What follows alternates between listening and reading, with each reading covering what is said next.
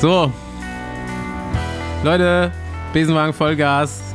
Wir rasen durch den Allgemeinteil, weil wir uns verquatscht haben und unser Gast wartet.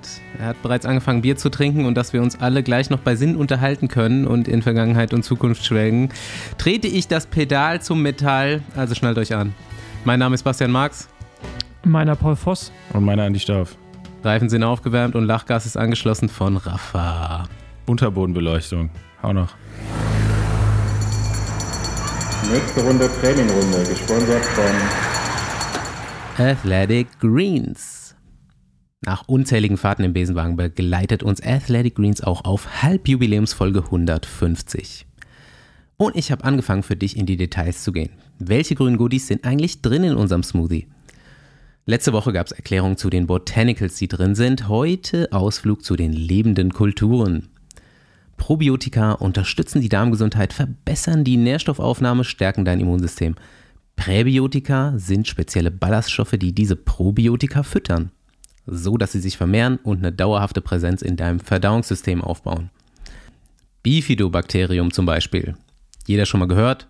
Häufigstes probiotisches Bakterium, das im menschlichen Körper vorkommt. Die anderen Inhaltsgruppen erkläre ich euch Stück für Stück die nächsten Male. Es gibt noch Superfoods, Vitamine, Mineralstoffe, Vollwertnährstoffe und die bereits besprochenen Botanicals. Und wie läuft das mit AG1? Morgens vor der Arbeit oder vor dem Training ziehst du dir deinen grünen Smoothie rein und hast schon alles drin, was wichtig ist, bevor es losgeht.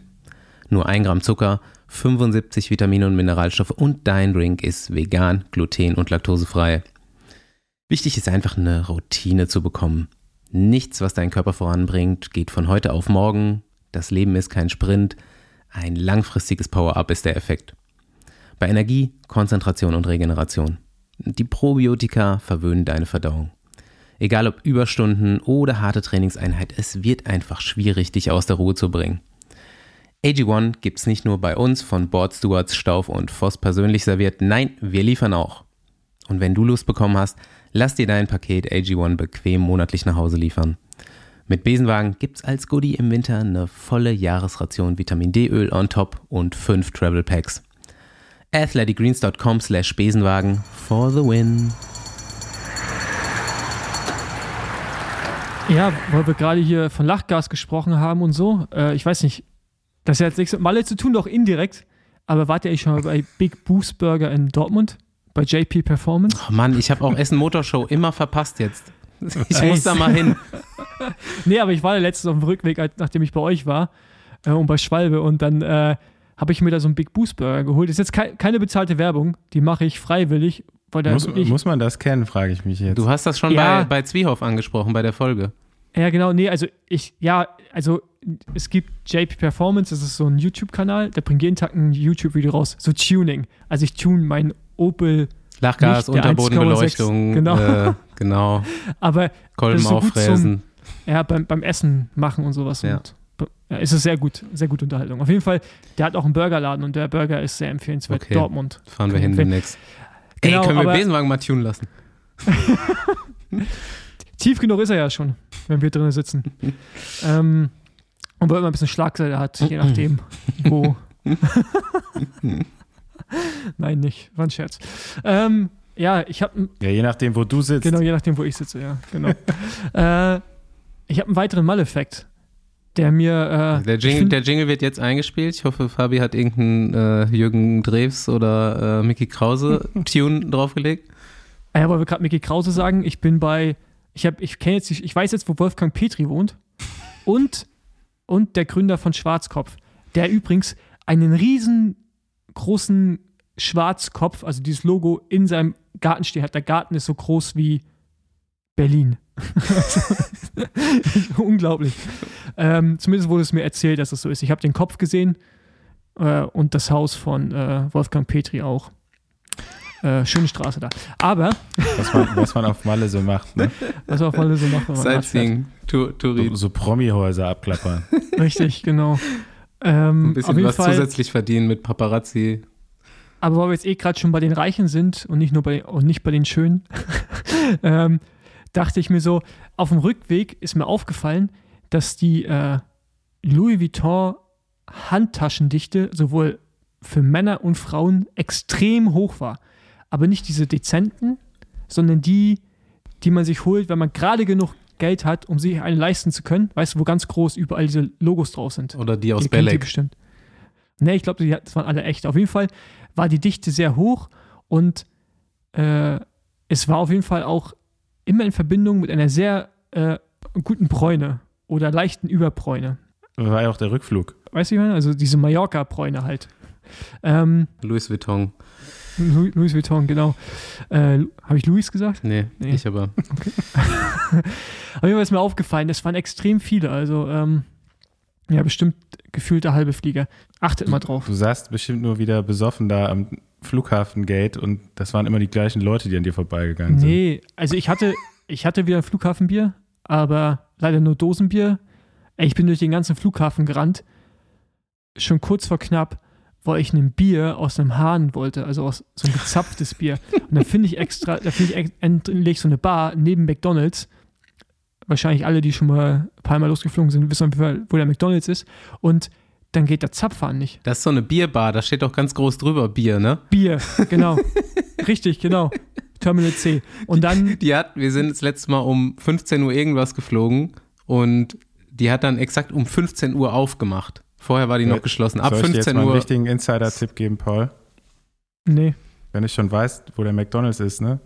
In Spanien gibt es bei McDonalds gezapftes Bier. Meinst du ernst? Ja, klar. Aber in Deutschland nicht. Frag oder? mich doch einfach, wenn du wissen willst, wo es gezapftes Bier gibt. Aber in Deutschland gibt es das nicht, oder? Ja, in Deutschland nicht. Ne? Also ich habe den Schnitt nach oben getrieben für die Dosenbierdichte auf dem Malleflug. Aber diesmal halt nach, nach Berlin. Ja, das war mein Malleffekt. Trademark.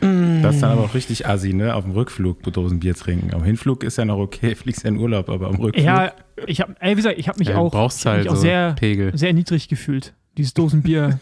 Weil ich musste, weil Komm, es so ist dir, knapp ist dir war. doch egal. Naja, ich musste mit dem Dosenbier zum Gate gehen und ich war nicht der Einzige, der ein Dosenbier in der Hand hatte. Auf dem Hinflug war es noch andersrum.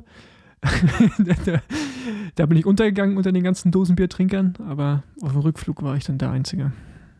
Malefacts, Episode 2, abgehakt.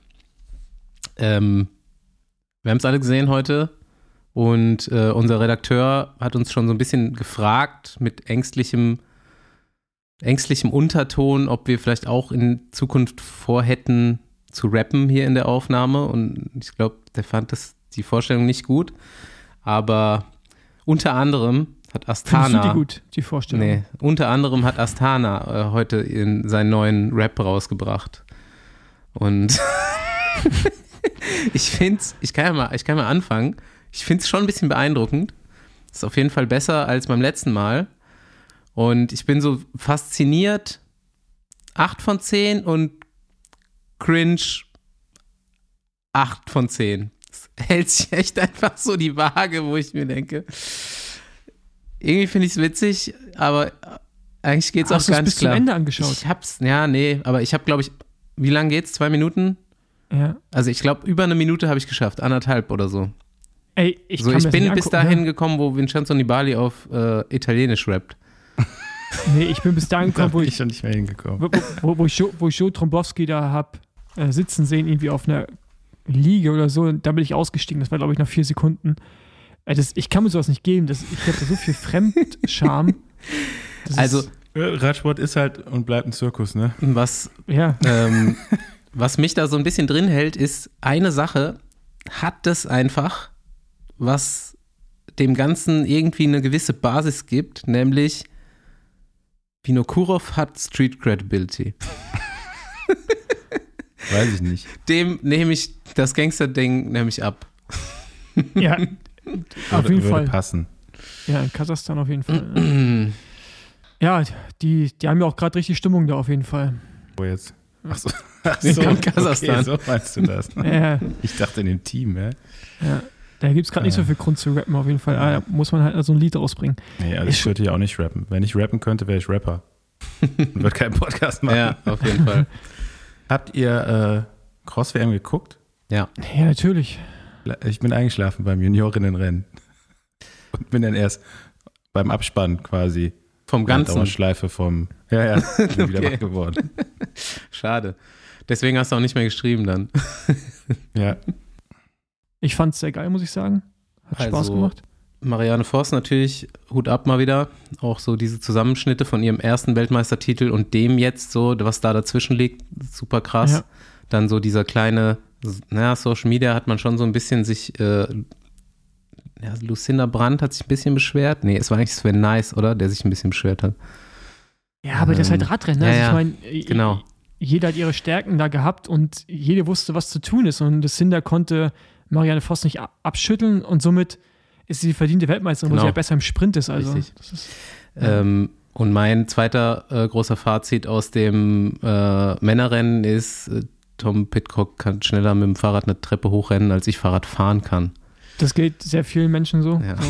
Also ich glaube, fünf Kilometer Weltrekord läuft er mit dem Fahrrad auf jeden Fall. dem- Ja. und auch berg, bergauf mit dem Fahrrad, genau.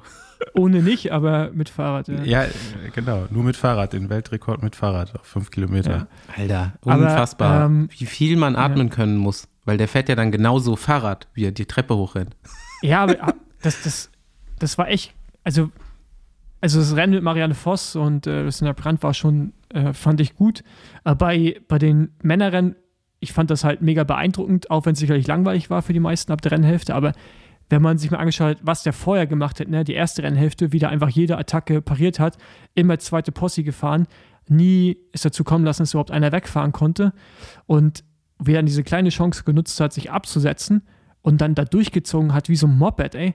Das war so geil zu sehen. Und du hast einfach auf einmal, die Belgier sahen halt einfach unfit aus zum Teil dagegen.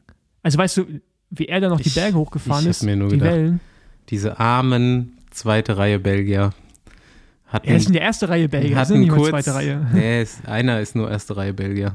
Nee, wer ist in zweite Reihe? All- Alle, die da mitgefahren sind, nur Wout van Aert steht davor in Reihe 1. Also, okay, Und so meinst du. das. ähm, die haben sich kurz Hoffnung gemacht, dass sie mal Weltmeister werden können. Und dann war es in Runde 4 schon wieder vorbei, der Traum. Ja, und äh, der will ja, ne, Weltmeister auf der Straße, Cross und Mountainbike in einem Jahr werden. Einen Titel hat er jetzt schon mal. Okay. Und ich finde, die anderen beiden sind nicht unrealistisch. Ähm, und das Geile ist halt, ne, du, also, wenn du so, wie er, also der war ja bei einigen Rennen noch mal nicht so gut und aber irgendwie, das Du halt, hast hat gesagt, halt einen Plan. also, okay, die Ja, anderen das zwei waren jetzt nicht dabei, aber du hast gesagt, der wird dann von Rennen zu Rennen stärker und ja, die haben ja, ey, das Ding ist ja, dass die ganzen Belgier, die haben ja zum Teil, die haben schon einen Plan, aber nicht so einen strukturierten Plan. da Also- ist schon richtig Trainingswissenschaft dahinter, ne? Ja, der, eine, der Einzige, der sich auch richtig darauf vorbereitet hat, mit Rennen auslassen, nochmal Trainingslager, ist äh, Lars van der Haar und der wird Zweiter. Hm. Ja, und der hat sich auch damals auf die EM vorbereitet im eigenen Land, wird Europameister dieses Jahr, also oder diese Saison. Und von daher, also das, du musst dich auf so einen Höhepunkt gezielt vorbereiten. Wenn du versuchst, die ganzen Serien mitzufahren und bei allen vorne zu sein, dann kannst du das einfach nicht. Und das sieht man dann bei den Belgiern halt, ne? Deswegen werden ja auch meistens die Weltmeister, die sich gezielt darauf vorbereitet haben. Ähm, apropos gezielt vorbereiten, ähm, ich würde schon nochmal das Thema wechseln. Denn äh, Wout van Aert äh, bereitet sich ja gezielt vor. Und irgendjemand von euch hat auch, glaube ich, gesagt, okay, dann ist äh, Wout van Aert mal Mailand Sanremo in Topform. Ähm, das ist jetzt auch das formulierte erste Saisonhighlight von Filippo Ganna. Ehrlich? Ja. Wer, Mailand Sanremo. wer gewinnt?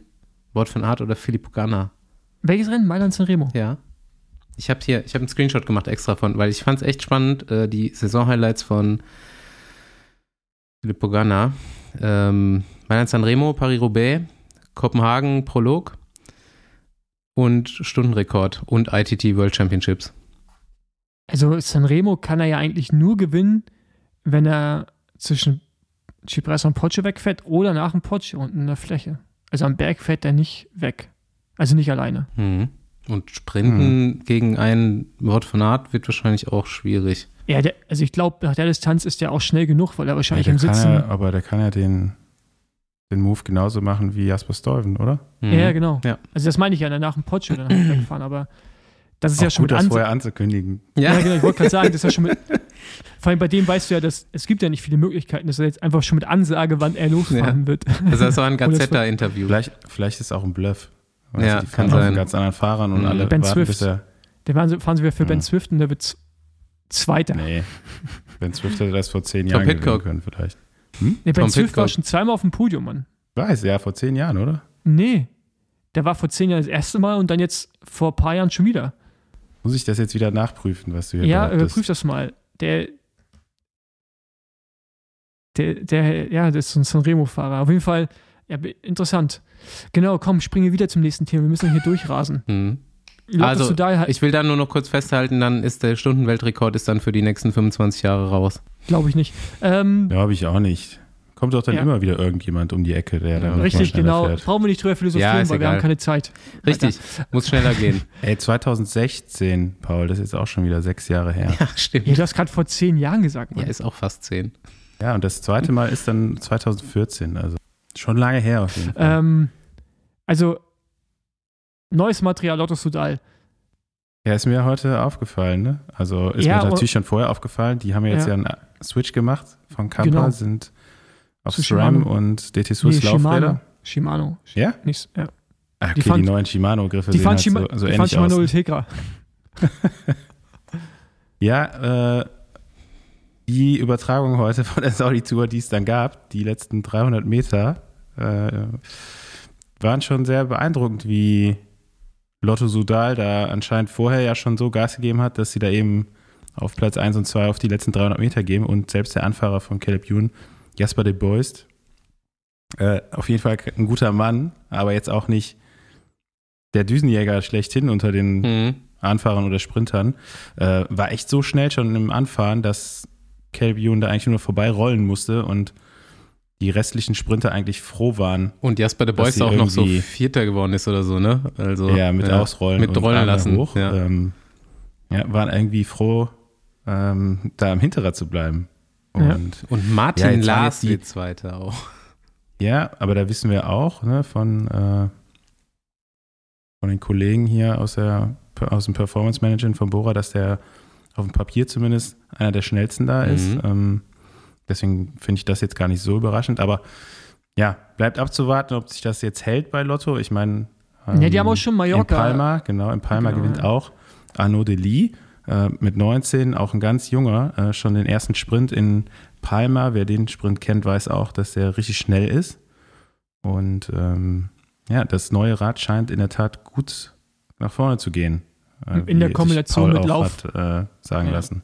Ja, genau. Ich habe aus äh, Teamkreisen, also nur vom Fahrern, das sind jetzt keine Aus Werte, die man irgendwie weiß. Teamkreisen. Rüdiger Ähm, Seebig. Ja, äh, natürlich jetzt keine Werte, aber einfach so das, das subjektive Gefühl, was man irgendwie dann hat mit dem Rad. Also man spürt ja, ob Rad schnell ist oder nicht, ne? Und da kam jetzt so das Feedback, dass sich halt mega schnell anfühlt und dass das ganze Team wohl auf dem Aero-Rad dieses Jahr unterwegs ist. Selbst Thomas de Gent fährt nicht mehr das Rad aus 1990, sondern er hat sich dafür entschieden, eine moderne Rahmenform zu, äh, zu fahren. Und ich bin fest davon überzeugt, dass wir in Kombination mit einigen Gegebenheiten Thomas de Gent wieder alter Stärke sehen werden, mit 200 Kilometer Attacken und hinten versuchen sie ihn einzuholen und die schaffen es nicht. Ich wünsche es mir ich, natürlich auch, auch. wette ich auch dagegen direkt. Ich wünsche es mir natürlich. Warum? Ja, weil ich das immer geil finde, wie hinten fahren sie alle und dann Thomas de Gent da vorne einfach dann, denkst du dir, was macht der da? Der hätte auch gerade einfach aus der Bar kommen können, weißt du, also so, so ein Papp oder so, so wie er aussieht, aber nee, dann gewinnt er halt eine Tour-Etappe. Also ich finde, ich mag den halt als Fahrer. Geiler Typ.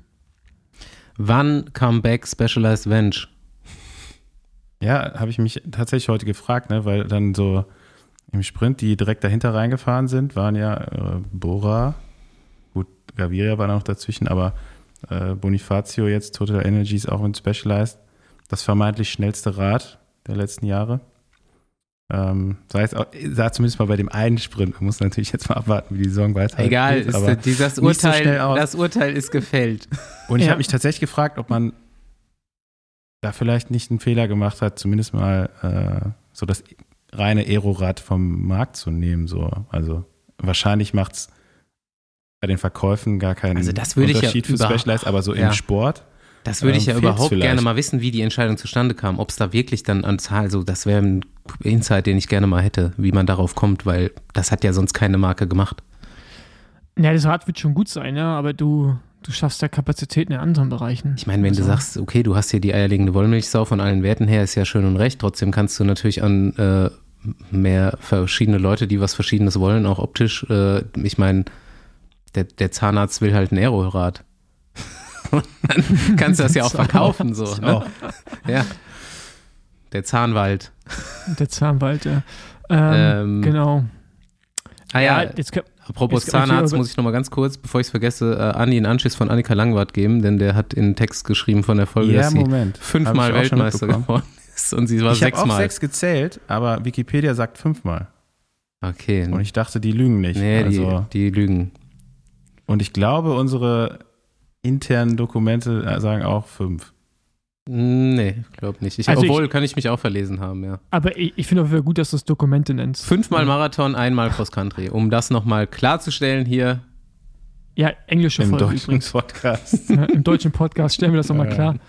Genau, ähm, ja, wir können uns jetzt natürlich über das Gravel in Saudi irgendwie äh, äh, unterhalten. Hast ja, du es gesehen? gerne eine Petition starten. Weil Nee. ich, dass die heute zum ersten Mal so einen Gravel-Sektor da einbauen, bei einer Rundfahrt da in, den, in der Region, da dachte ich mir so, ne? ey, das ist doch klar. Wo kann man denn hier besser Gravel fahren als, Und da ist, und da ist irgendwo- natürlich. In der Wüste. Also, das- als irgendwo in der Wüste? ja. Stell mal vor, diese Windkantenrennen, die man da aus den ganzen Rundfahrten aus der Region so kennt, so quer auf so Gravelpisten durch die Wüste. Ganz geil. Richtig geil. Also Ich- ich auch. leider konnte man es ja heute nicht sehen. Ja. Aber das Kinderrennen war spannend. Ja. Das war gut, ja. Das war auch 300 Meter oder sowas. Ne? Ja, okay. Ja, okay, gut. Na ja, gut. sonst, ähm, dann springen wir jetzt mal im Besenwagen und fahren irgendwo hin. Ja, wir sind ja drin, wir müssen jetzt scharf Ja, wir sind bremsen halt quasi. Ja, wir schaffen Ich glaube, wir sind schon wieder irgendwo bei Bielefeld. Ich muss gleich nochmal nachfragen. Alright, Besenwagen-Fans. Wir sind in Versmold angekommen. Ich muss gerade nochmal mich vergewissern, äh, wie der Ort genau heißt. Aber es ist der Fettfleck Deutschlands. Wir begrüßen Jörg Ludwig. Hi. Hey, grüßt euch. Ja, das stimmt. Fettfleck Deutschland. Grüß Hier ist nämlich die, die, die, die quasi komplette oder ein Großteil der deutschen Salami- und Fleischproduktion. Einige Marken gibt es hier, äh, die man sogar kennt. Reinhard, Bille, Stockmeier, ohne jetzt Werbung machen zu wollen. Tönnies? Ist Tönnies auch bei euch? Tönnies! Ja, Reda Wiedenbrück ist ums Eck, genau, ja, ja. Ja. Salami, gar nicht schlecht eigentlich. Wobei du eigentlich äh, von früher her eher äh, Erfahrung mit italienischer Salami haben solltest. Ich erkläre mal kurz, ähm, Jörg Ludwig, äh, genannt Lude, ist hier, weil du äh, nominiert wurdest. Wir äh, lassen die Gäste ganz oft mal nominieren, wen sie gerne mal im Besenwagen hören wollten. Oh, Und ähm, du hast einmal ratenfrei, wer dich nominiert hat. Ah, Rick Zabel? Äh, nee. Fast richtig. Rick, Rick, Rick ist gut, ne? Weißt du was? Rick Sauser hat mich Rick nominiert. Sauser, exakt. Stimmt das? Richtig. Sehr gut. Hätte ich nicht gedacht, dass du jetzt drauf kommst. ja, Rick, Rick Sauser, Sauser hat, schon äh, zwei, zwei Besenwagenfolgen quasi gibt es mit Rick Sauser. Äh, eine mit Fabian Cancellara, wo Rick Sauser dann noch eingesprungen ist und Entertainment gemacht hat hinterher. Und eine mit äh, Rick privat und da hat er dich empfohlen. Okay, er hat mir das nicht wirklich angekündigt, ist auch schon ein halbes Jahr her, würde ich mal sagen, aber er war so begeistert von eurem, von eurem Format, von dem Touchpoint Podcast, er ist ja auch eher so der altertümlich denkende Mensch, so wie ich. Und Podcast, das war eher ein Belach auf der Pizza und der hat sich wirklich ein zweites Loch in den Hintern gefreut, wie toll das gelaufen ist, wie ihm das gefallen hat und hat gesagt, Lude, da musst du echt mal hin, die Jungs sind echt, die sind echt richtig, richtig gut. Ja, der meint schon, Luda hat geile Stories. Äh, wir gucken jetzt, was die äh, Empfehlung hält. Trink noch mal einen Schluck Bierchen, dann läuft gerade das schon. mir ist gerade zum ersten Mal die doppelte Bedeutung von dem Spitznamen Lude Ha, in den Sinn jetzt erst? gekommen. Ja, ich Ey, dachte so, ja klar, ist- Abkürzung von Ludwig, aber äh, Das ist ein Abend der neuen Erkenntnisse. Ich habe gerade gelernt, dass Fabian Wegmann einen Bruder hat. Der mit mir im Team gefahren ist und wir haben zusammen Eng äh, Englisch, nicht äh, Italienisch gelernt. Wir waren nämlich zusammen bei Saeco. Christian Wegmann und ich. So richtig. sind wir drauf gekommen, genau. Ich dachte, es wäre Fabian gewesen. Ich habe nur Wegmann gelesen und äh, dachte so, ah krass, habe ich gar nicht gewusst. Und jetzt weiß ich, dass er einen Bruder hat und gar keinen Plan davon hatte. Und dass der wirklich auch einfach Profiradsport mehrere Jahre gemacht hat. Ja, ja, ganz feiner Kerl. Ist, glaube ich, jetzt äh, praktizierender Arzt in, in Münster, so ein bisschen ne, mit Familie. Aus den Augen, aus dem Sinn, dann verliert man ja auch die, die ganz tollen Begleiter, äh, die, die, die, die Freunde vergangener Tage so ein bisschen aus den Augen. Aber ich glaube, wenn wir uns heute treffen würden, das wäre nicht viel anders als vor 15, 16 Jahren. Ähm, ich mache mal so einen Mini-Rundumschlag, bevor wir ähm, in die Details einsteigen. Ich habe gerade schon gesagt, wir reden über deine Karriere. Du spielst das immer so ein bisschen herunter, weil du ähm, nicht der große Siegfahrer warst. Ähm, aber, also erstmal, so ein paar Ergebnisse habe ich mir hier rausgeholt. Du hast zumindest mal eine Avenir-Etappe gewonnen. So bist du dann wahrscheinlich auch auf den Weg zum Profi gekommen. Ähm, eine Etappe bei der Bayern-Rundfahrt, ähm, Sansevera, das Rennen hast du gewonnen und eine Etappe äh, Shanghai Lake. Du bist dreimal die Tour de France und einmal den Giro gefahren. Und jetzt gehen wir gleich mal so ein bisschen durch die Teams, bei denen du gefahren bist, weil da wird es richtig interessant und darauf habe ich mich halt mega gefreut. Ich war ja, in so meiner beginnenden Radsport-Fan-Phase immer ein sehr, sehr großer Fan italienischer Teams und italienischer Fahrer. Mein erstes Radsport-Trikot, was ich mir als, weiß ich nicht, wahrscheinlich irgendwie 15-, 16-Jähriger gekauft habe, als ich mit meinem Schrottrennrad zum ersten Mal um den Block gefahren bin, war Saiko-Trikot. Und äh, Lude, lange Saiko-Geschichte, aber das erste Team, was ich rausgegraben habe und was mir auch relativ neu war, aber ja die absolute Legendentruppe ist, ist Bayer Wochingen. Ja, ey, aber, aber hallo, aber hallo, die Legendentruppe schlechthin. Äh, damals noch von, von Manne, von Manfred Donicke, Gott hab ihn selig, ganz feiner Kerl, viel zu früh leider von uns gegangen, ge, gelenkt und betreut. Das war eine tolle Zeit. Äh, haben wir echt ganz, ganz harte Tage äh, erlebt. Man hatte halt echt gar kein Budget und hat trotzdem versucht, das Beste draus zu machen und irgendwie gehofft, einer dieser 500 Nachwuchsartisten zu sein, die es dann vielleicht doch noch schaffen, irgendwann mal Geld damit zu verdienen oder sogar in die, in die World Tour zu kommen. Ja, da war Ähm, ganz viel Passion und Herzblut dabei damals da in Düren. In Düren war das, okay. Ich, ich bin, ich frage mich so ein bisschen, warum wir hier noch nie über dieses Team geredet haben. Wir sind immer so bei den Kölner, so PSV und so weiter. Aber hier, ich äh, fasse mal kurz zusammen, äh, wer sich in Deutschland mal mit Radsport auskannte, der äh, wird den einen oder anderen wiedererkennen. Oschi, Wolfgang Oschwald ist da gefahren. Äh, Sven Teutenberg, Lars Wackernagel, der jetzt äh, P&S äh, die Fäden zieht, Holger Sievers, Dirk Müller, Raphael Hennes, auch im deutschen KT-Sport schon äh, langjährig aktiv und äh, Roman Jördens. Alter, ich kenne wirklich alle davon. Ja, natürlich. Persönlich auch. Ja. das ist Ja. schon krass, ey.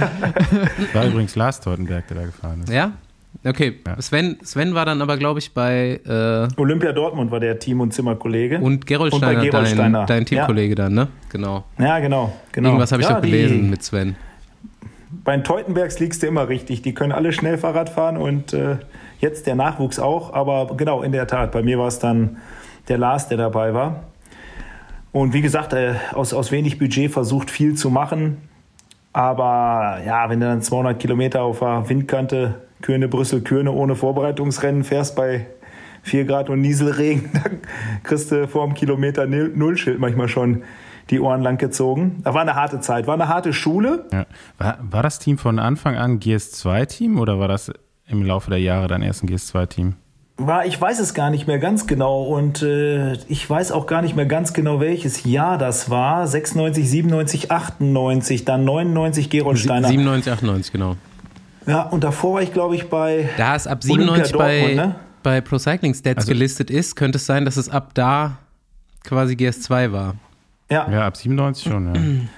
Und das Jahr vorher hatte Olympia Dortmund, glaube ich, auch schon eine Profilizenz, aber nicht für die zweite Kategorie. Die fuhren, glaube ich, mit so neongelb abgewandelten Union Fröndenberg-Trikots rum. Wenn ich mich recht erinnere. Geil. Schon so lange her, aber war, war eine geile Zeit, echt, muss man echt sagen. Ja, wirklich von der Hand in den Mund gelebt. Äh, sieben Mann in einem Toyota Camry, sieben Fahrräder auf dem Dach und hinten sieben Taschen drin. Der war von Natur aus tiefer gelegt, da brauchtest du keine Federn reinbauen.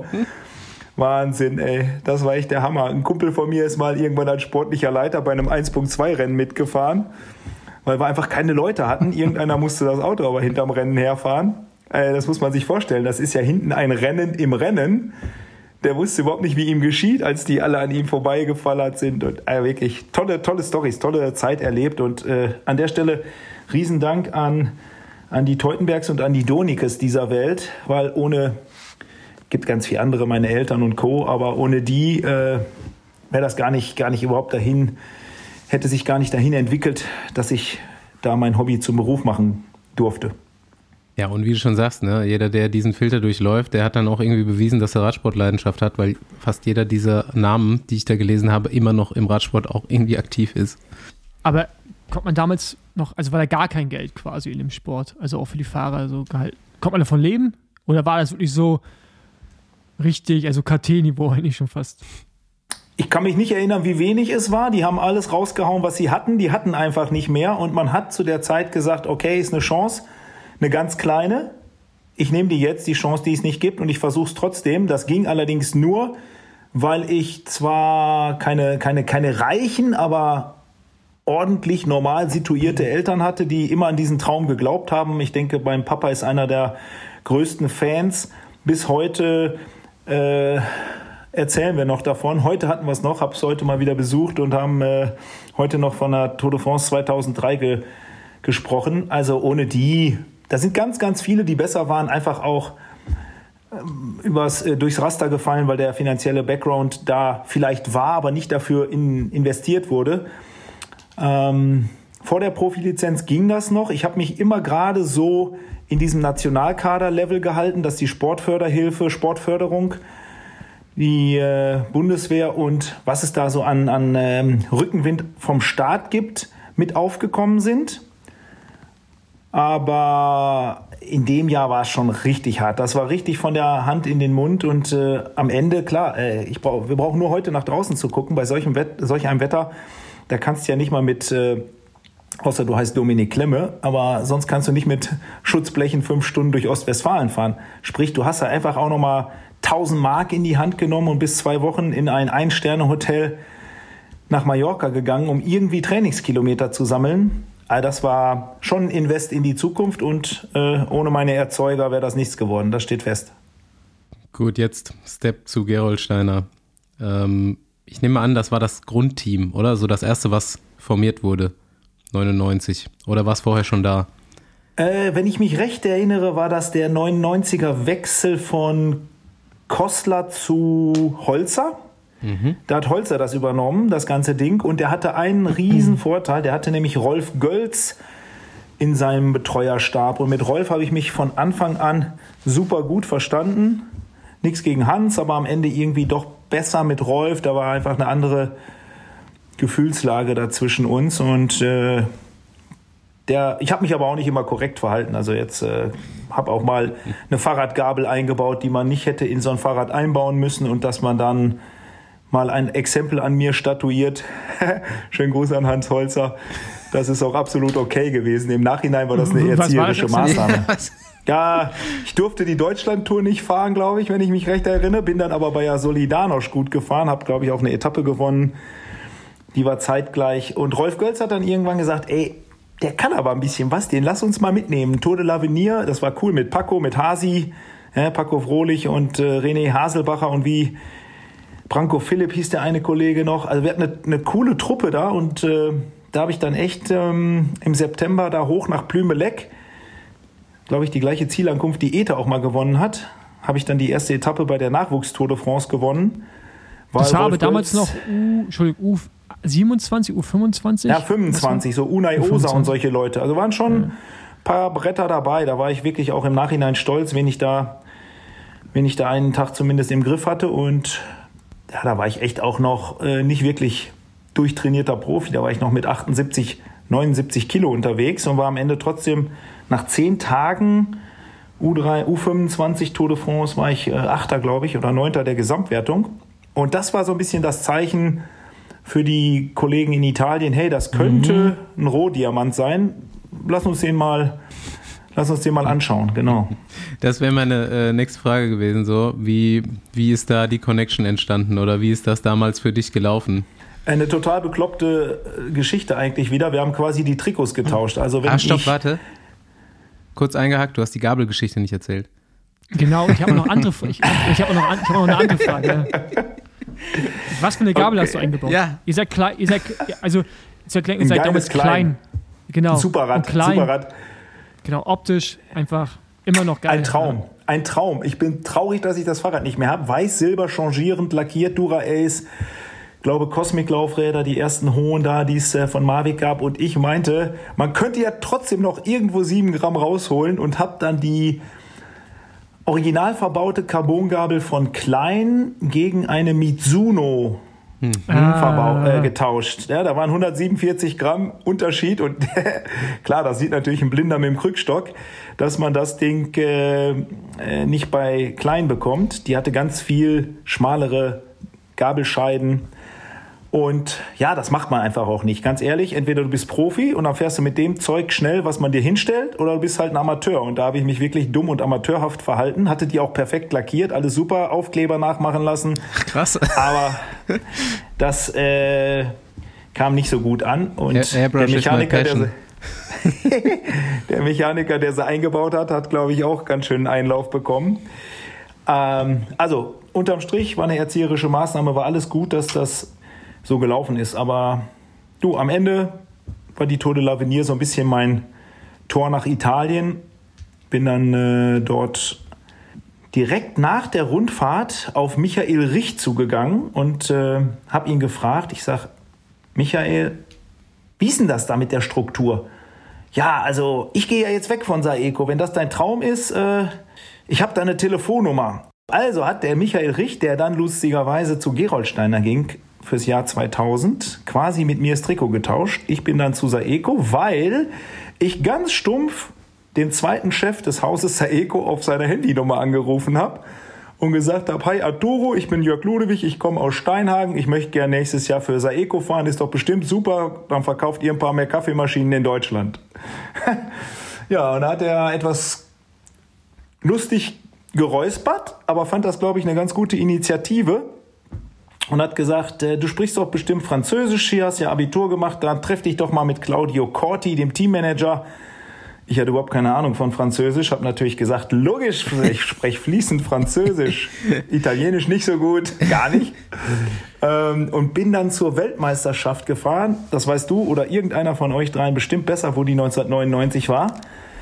Ich glaube, die war in Varese, kann das sein? Die Ich glaube, ich bin nach Varese. Alle drei Jahre in Varese gewesen früher, also ist die Wahrscheinlichkeit äh, ganz gut. Ist gut, ne? ja, ich bin auf jeden Fall dahin gefahren, wo diese Weltmeisterschaft war, habe mich äh, mit 18 Brocken Französisch Claudio Corti vorgestellt und habe wirklich ohne Witz einen Vorvertrag unterschreiben dürfen und kann auch sagen, nach fünf Jahren Saeco, bis auf den letzten Heller und Pfennig, äh, der mir zugesagt wurde, auch äh, fair, fair weiß ich nicht, aber auf jeden Fall wie ausgemacht bezahlt worden. Ohne Manager, ohne alles, ohne irgendwie ausländisch zu sprechen. Und so kam das dann dazu, dass ich wirklich äh, im Jahr 2000 dann für in Summe fünf Jahre bei den äh, Kaffeemaschinenherstellern angestellt war. Ganz genau. Ja, hast du auf jeden Fall guten Kaffee gekriegt fünf Jahre lang. Ich habe geguckt, Verona war es. Ist aber nicht weit weg. Alle, gleiche Gegend. War auch echt eine, eine tolle Zeit, muss man echt sagen. Ich hatte das große Glück, da ganz viele tolle Kapitäne zu haben, die auch immer mal Danke gesagt haben. Das war Ja, wirklich da kommen wir jetzt gleich sehr, sehr schön. Ja, also, ja. Paul, du hattest Du noch eine dazu Frage. kommen? Genau. Nee, weil ich jetzt eigentlich auf den einen Kapitän zu sprechen kommen Ja, wollte. auf den kommen wir einfach als erstes zu sprechen. Ich glaube, wir meinen den gleichen. Der war auch direkt von Anfang an da und war dann auch nicht die ganze Zeit da. Ja, Mario. Re Leone, ihr meint bestimmt Chippo, oder? Ja, genau. Aber ey, also, ich meine, wenn man dich jetzt so ein bisschen kennt, so von Bildern, man muss halt dich nochmal googeln, dann sieht man auf jeden Fall auch, dass du in das Team ganz gut reingepasst Genau. hast. Ich war der einzige Blonde. Das war schon gut. Ja. Ja, ich hatte echt hier, mir kannte ja in Deutschland, ganz ehrlich, äh, ostwestfälisch gesagt, keine Sau. Und in Italien hatte ich so einen kleinen Fanclub, Il Biondo. So einen kleinen Paradiesvogel-Status, den, den hatte man da schon. Das war schon cool. Und ja, klar, ich konnte nicht wirklich Radfahren, also musste ich ein bisschen aufs Äußere achten, Paul. Ich weiß, worauf du ansprichst. Nein, nein, nein, nein ich, ich meine es gar nicht, ich, ich meine es gar nicht negativ. Das ist ja auch so, heutzutage wäre es einfach Markenbildung. Es gibt ja sehr viele Radprofis, einen, den wir auch alle kennen, der macht das ja auch, ne? Der nutzt halt da irgendwie andere Plattformen für und du hast halt da das für dich genutzt und das ist halt auch schlau, das zu machen. Äh, aber ich finde das halt, wenn man Chipo ja kennt, der ist ja auch, ja, sehr, sehr laut, also was jetzt seine, sein Äußeres angeht und äh, das heißt nicht, dass du jetzt laut warst, aber das, das passt halt, weißt du, also bei dir hätte auch eine italienische Flagge dahinter sein können, das wäre jetzt auch nicht aufgefallen. finde Ja, ich. das stimmt, das stimmt. Das ist sehr gut integriert und also, Ahnung, so ein Team mit Chipo fahren muss schon geil gewesen sein. Ich meine, kannst du ja vielleicht ein bisschen was, oder willst du ein bisschen was erzählen, aber die Trikots, die er auch immer hattet, irgendwie die fleischfarbenen Anzüge da oder irgendwie Ja, wenn es einer tragen konnte, er, ne? Ja, dann diese Legalized Sachen mit Cannondale und so. Das, also schon ein paar geile Aktionen irgendwie. War schon ein cooles Team damals. Ja, das muss ich auch sagen. Die waren, äh, was Marketing anging, ähm, echt so ein bisschen vor der Zeit. Und wenn ich das auch sicherlich nicht als super Touchpoint und Marketing äh, Idee hatte, aber ich fand immer Stirnbänder cool und habe immer Stirnbänder aufgehabt, ja. Also selbst So dann hinterher zum Glück Klassisch kam ja endlich italienisches dann Ding auch auf jeden Fall. Irgendwie äh, Haare ein bisschen länger und gestylt und äh, Stirnband und Sonnenbrille drauf, mega geil. Stirnband, Sonnenbrille, das war hinterher echt ein Verkaufsschlager, vielleicht nicht, aber ein Verkaufsartikel. Äh, Das hätte ich mir im, im, im Traum nicht äh, einfallen lassen können, dass ja, oh, wie viel waren das? 1000 Stück? Dass 1000 Leute so ein, so ein Stirnband mit meinem Namen da kaufen. Hab da jetzt kein Geld dran verdient oder so, ne? Nicht wirklich. Das war, das war mehr Spaß, aber ja, es war einfach ein, ein schöner Effekt. Ja, klar. Und am Ende hat das natürlich Spaß gemacht. Kendall als als die aufstrebende Marke damals, muss man ihm auch mal ein Kompliment aussprechen. Die waren ja vorher vornehmlich durch Leute wie Kettle Evans und vornehmlich und nur im Mountainbike-Bereich bekannt. Und plötzlich hat äh, Cipollini darauf dann die Straßenrennen gewonnen. Ich glaube, das war schon äh, ziemlich geil für die Marke. Und ja, diese Marketingaktion, die man während der Tour 2003 gefahren hat, war glaube ich auch 2003. Legalize My Kendale, das war schon echt pfiffig, ja. Da haben wir, glaube ich, 4000 Schweizer Franken pro Tag. Nee, für den einen Tag, aber pro Fahrer. Wir haben es nämlich nur einen Tag gemacht. 4000 Schweizer Franken Strafe pro Fahrer bezahlt. Also 36.000 Euro. Und die Marketingaktion, die, die halt ja bis heute nach. Wenn du heute ins Internet guckst, kriegst du ein Legalize Trikot immer noch für relativ viel Geld. Grundlegend ging es darum zu zeigen, was Cannondale schon imstande zu leisten ist bezüglich Leichtigkeit und Stiffness to Weight. Simoni hatte an dem Tag ein Fahrrad, was unter der magischen 6,8 Kilogramm Grenze war. Ja, waren noch andere Zeiten, klar, da war das noch ein bisschen einfacher ohne Disc-Brake und Powermeter und so, aber für 2003 war 6,8 Kilo schon eine Hausnummer. Das hieß 613 oder ne, in Ja. der ich habe das Rad nämlich auch gehabt. Könnt, könnt ihr mich mal aufklären? Ich habe von der Aktion da nicht so viel mitbekommen. Also ja, Kendale hat halt das quasi den, den Rahmen so leicht gebaut, dass das Rad unter 6,8 wog mit den normalen Teilen da dran und äh, dann haben die das halt bei der Tour gefahren und waren quasi alle zu leicht und haben alle Strafe bezahlt. Und ähm, ja, das war so ein, Kendall kam ja von Alurahmen und hat dann begonnen, Carbonrohre mit Alumuffen zu bauen. Und das äh, 613 war das erste. Danach kam das System 6, glaube ich. Das ist Barlow World gefahren. Ja, und dann ging es zum Super Six, was dann komplett Carbon war. Und ich hatte ein anthrazitfarbenes, matt, dunkelgraues 613. Naja, war auch echt ein wunderschönes Fahrrad, das äh, muss man wirklich sagen. Da haben sie wirklich einen riesen, riesen Job gemacht und selbst die Legalize My Cannondale Trikots sahen ja so ein bisschen aus wie Sträflingskleidung, glaube ich, ne? Mhm, weiß-schwarz. Ja, weiß-schwarz Die waren auch gestreift. toll. Sah echt gut aus. Also wir haben uns wirklich alle immer noch in den Hintern gefreut, wenn Kendall wieder mit irgendeiner Marketingaktion um die Ecke kam. Ich fand auch, ja, das eine Jahr, da hast du halt einfach CI-konform agieren müssen. Da stand dann Walli Walli mit auf dem Trikot. Irgendeiner muss die Party ja auch bezahlen. Zweiter Naming Right Partner hatte halt so ein Logo mit viel Gelb. War so mittelmäßig schön, aber wenn ich mich an die Sachen aus Turin erinnere, von Kappa designt, haben wir auch Alter, eine. Ich Hä? sehe es. Kannst du dich erinnern? Ich seh, ja, ich sehe es auch gerade. Ich habe gerade ein Bild von, ich glaube, Damiano Conego in dem, oder ist das Davide De Luca? Nee, De Luca ist das. Danilo. Und äh, wo diese Kappa Kappa auf dem ganzen Arm runter, wie, wie Das ist bei so cool, einem oder? Trainingsanzug aus den 90ern. Ja, voll geil. Also, ich meine, also, das, ich, ich feiere das halt, ne? Das sieht so geil aus. Und das hatten die halt echt drauf, Seiko. Ja. Das war einfach so ein ikonisches Trikot. Ja. Und auch Na, diese einmal war Hose da diese Muskelstränge so angedeutet Genau. auf dem einen Jahr und dann äh, das Geile war halt, dass die beiden gesagt haben, nix, das machen wir nicht mehr hier mit den tausend Namen da drauf, das muss cool aussehen, dann geben wir halt ein paar Euro mehr. Dadurch hatten wir echt immer stylische Dinger. Wenn du jetzt so Leute anguckst wie Androno, Androni Giocattoli, die tun mir ja fast leid, die müssen das Trikot ja innen sogar bedrucken. am Ende halten die 50 Leute irgendwie im Budget und im Radsport. Das ist ja super, was das Savio da macht. Wir hatten das große Glück, dass Saeco einfach echt viel Geld da reingepumpt hat und äh, somit ein sehr schönes, ein sehr cleanes und immer rotes Design auf Räder gestellt wurde. Ja, kennt ihr die, ein, weil wir gerade eben bei den Designs sind, kennt ihr noch die Hose, die Chipo mal anhatte, die ähm, mit dem äh, mit der amerikanischen Flagge? Mhm, das war relativ früh. Das war Ja. noch vor Jörgs Zeit wahrscheinlich auch. Mhm, Ich erinnere mich nicht. Aber der Okay, hat so dann- krasses Zeug. Ey, Paul, das kannst du Ja. dir nicht vorstellen. Wir sind da reingekommen, einmal in den LKW. Eine Seite im LKW, also äh, die LKW sind ja dann immer voll mit Material. Das ist ja der absolute Wahnsinn, was da drin ist. Früher waren es ja auch neun bei der großen Grand Tour und acht Leute bei einer kleineren Rundfahrt. Und eine Seite hing das ganze Zeug von Chippo. Und die andere Seite hing das für die anderen Rennfahrer. Also je nachdem, was der gerade für ein Wertungstrikot anhatte, war das Fahrrad passend. Das äh, war mit äh, passenden Northwave-Schuhen. Northwave war damals, glaube ich, sein Partner. Passender Helm, passende Brille, alles war schon, schon vorbereitet. Also so ein Drittel des, des äh, Trucks, Materialtrucks, war, war für Chippo äh, vorbereitet. Das war schon echt der Hammer. Nice.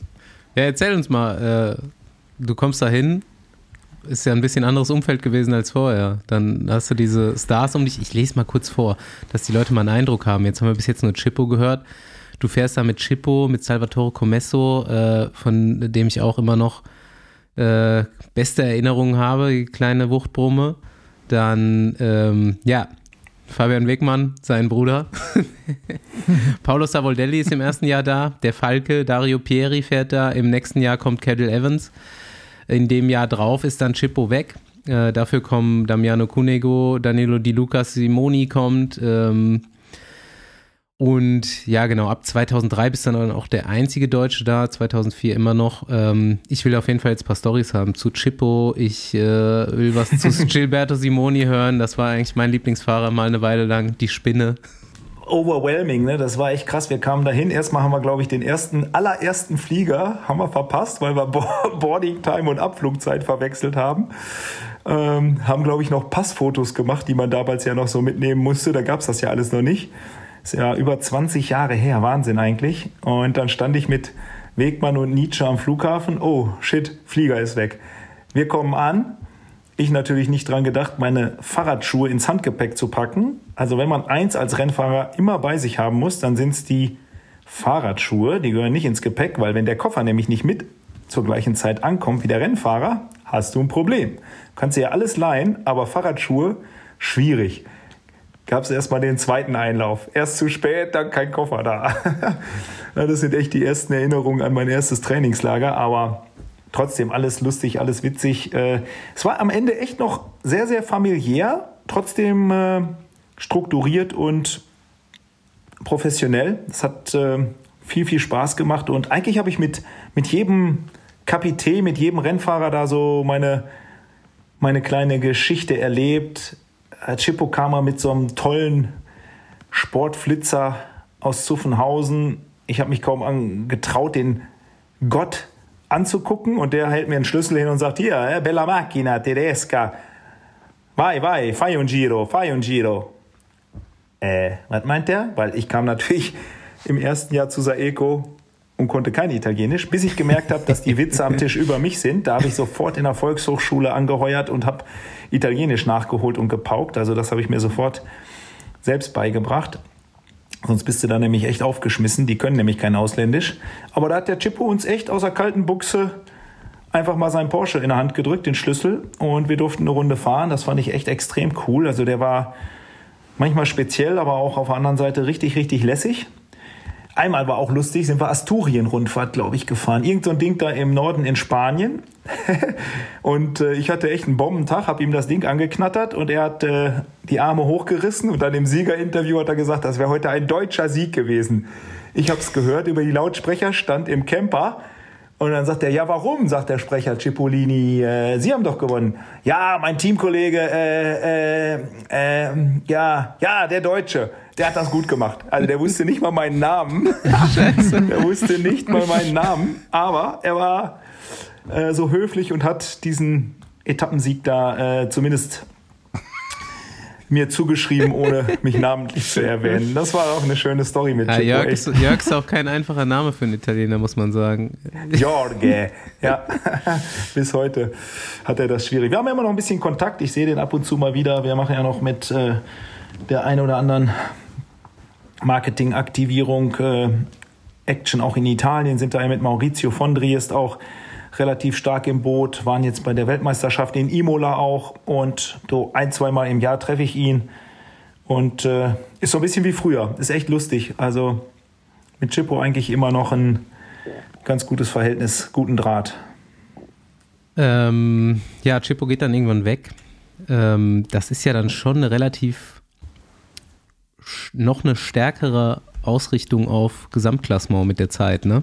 Ich denke, am Anfang war Chippo so die Zugmaschine und dann formt sich Saeko so ein bisschen mit äh, Cunego und Di Luca Simoni auf die großen Rundfahrten. Ja, okay, als italienische Mannschaft natürlich Giro vor allem. Ich weiß noch, wie, wie Simoni dann einmal zur Tour gefahren ist und dachte, er kann das abschießen und ist dann aber von Armstrong und Co. ein bisschen vorgeführt worden. Ähm, Äh, Das ist übrigens auch der Grund, Basti, warum ich so einfach zur Tour de France kam. Bei T-Mobile woanders. Ich wäre ja nie im Leben auf meinem Level Tour de France gefahren. Meine lieben italienischen Freunde, die haben nur auf den Giro geguckt. Ja. Ah, da der Ludwig, der kann da in Frankreich, da ist er auch so ein Fahrradrennen, da können wir den hinschicken. Ah, ne, Giro, ne, Giro ist der nicht gut genug für.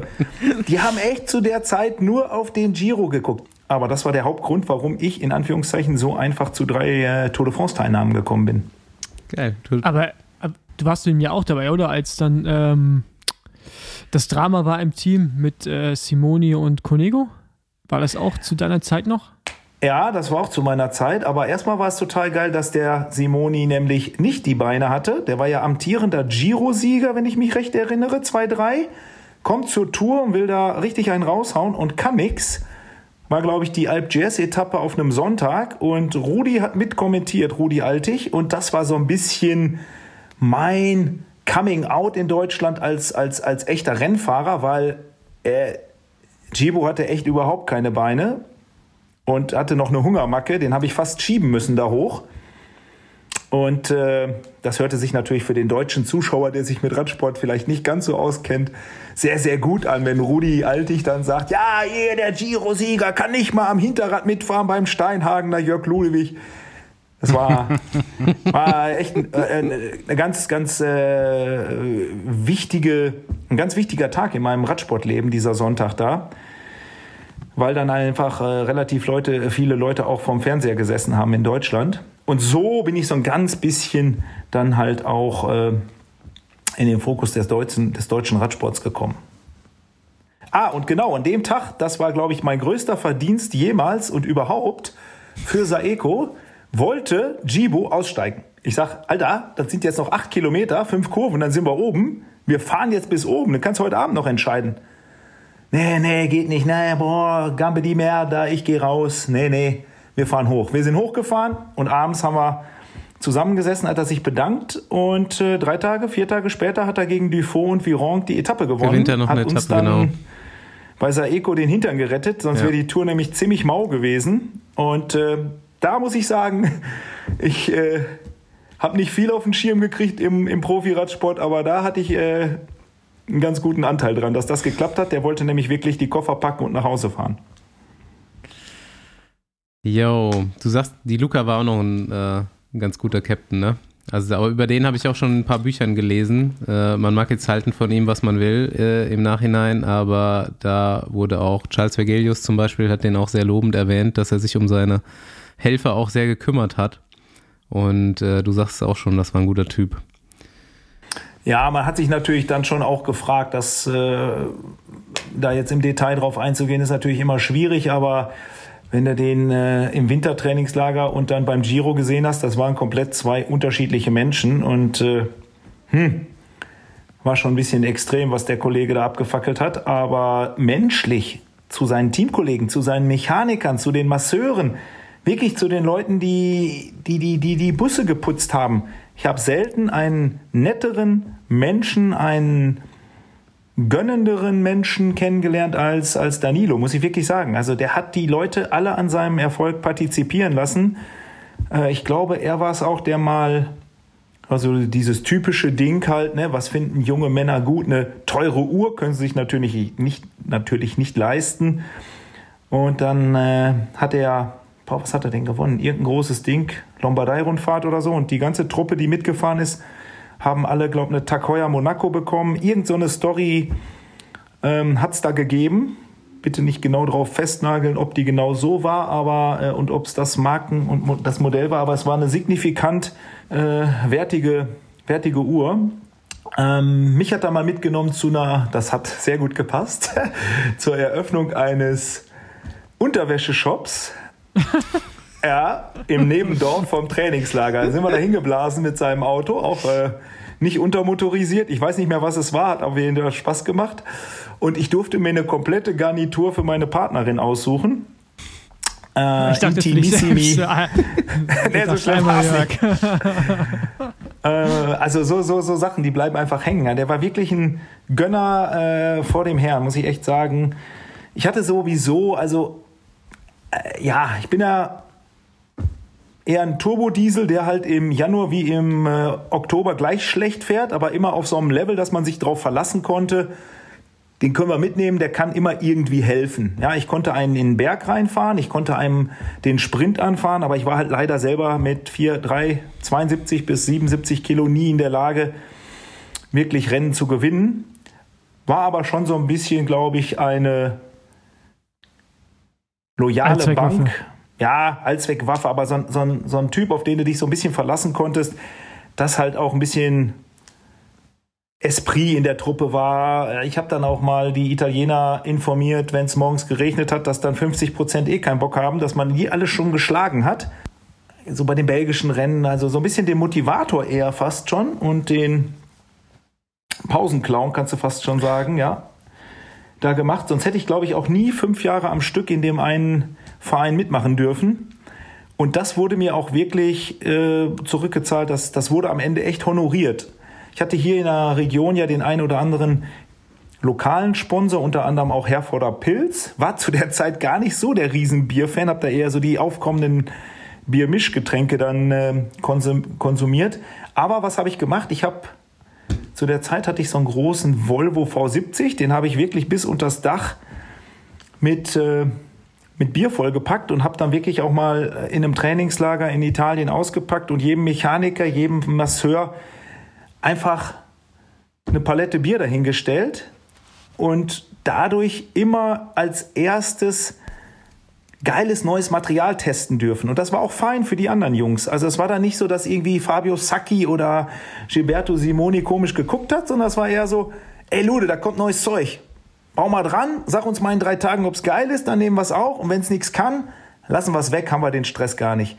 Also ich bin da irgendwie in so eine kleine Position äh, des, des, des, des Materialtesters irgendwie reingerutscht. Das war nicht immer geil. Wir hatten die ersten Tubeless-Reifen, ey, da bin ich mit drei Bar noch ins Ziel gefahren und das bei einer Tour de France. Das war schon ziemlich ernüchternd, weil die waren halt nicht 28 Millimeter breit, sondern 21.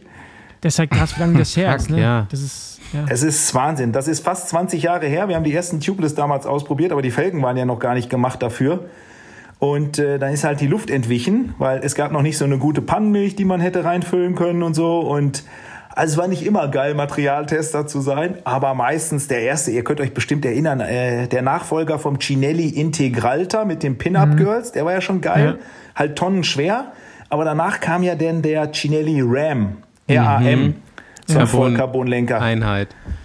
Ja, ob der jetzt ergonomisch äh, Status quo und äh, das äh, letzte End der Technikraffinesse war, will ich mal dahingestellt lassen, weil die Bohrungen für die Zugeinführung der Ergo Power eigentlich so ein Mühe zu tief waren. Aber der sah so gut aus. Der Den, war wollte, also den wollte auch man super. haben, ich weiß es auch noch. Ja.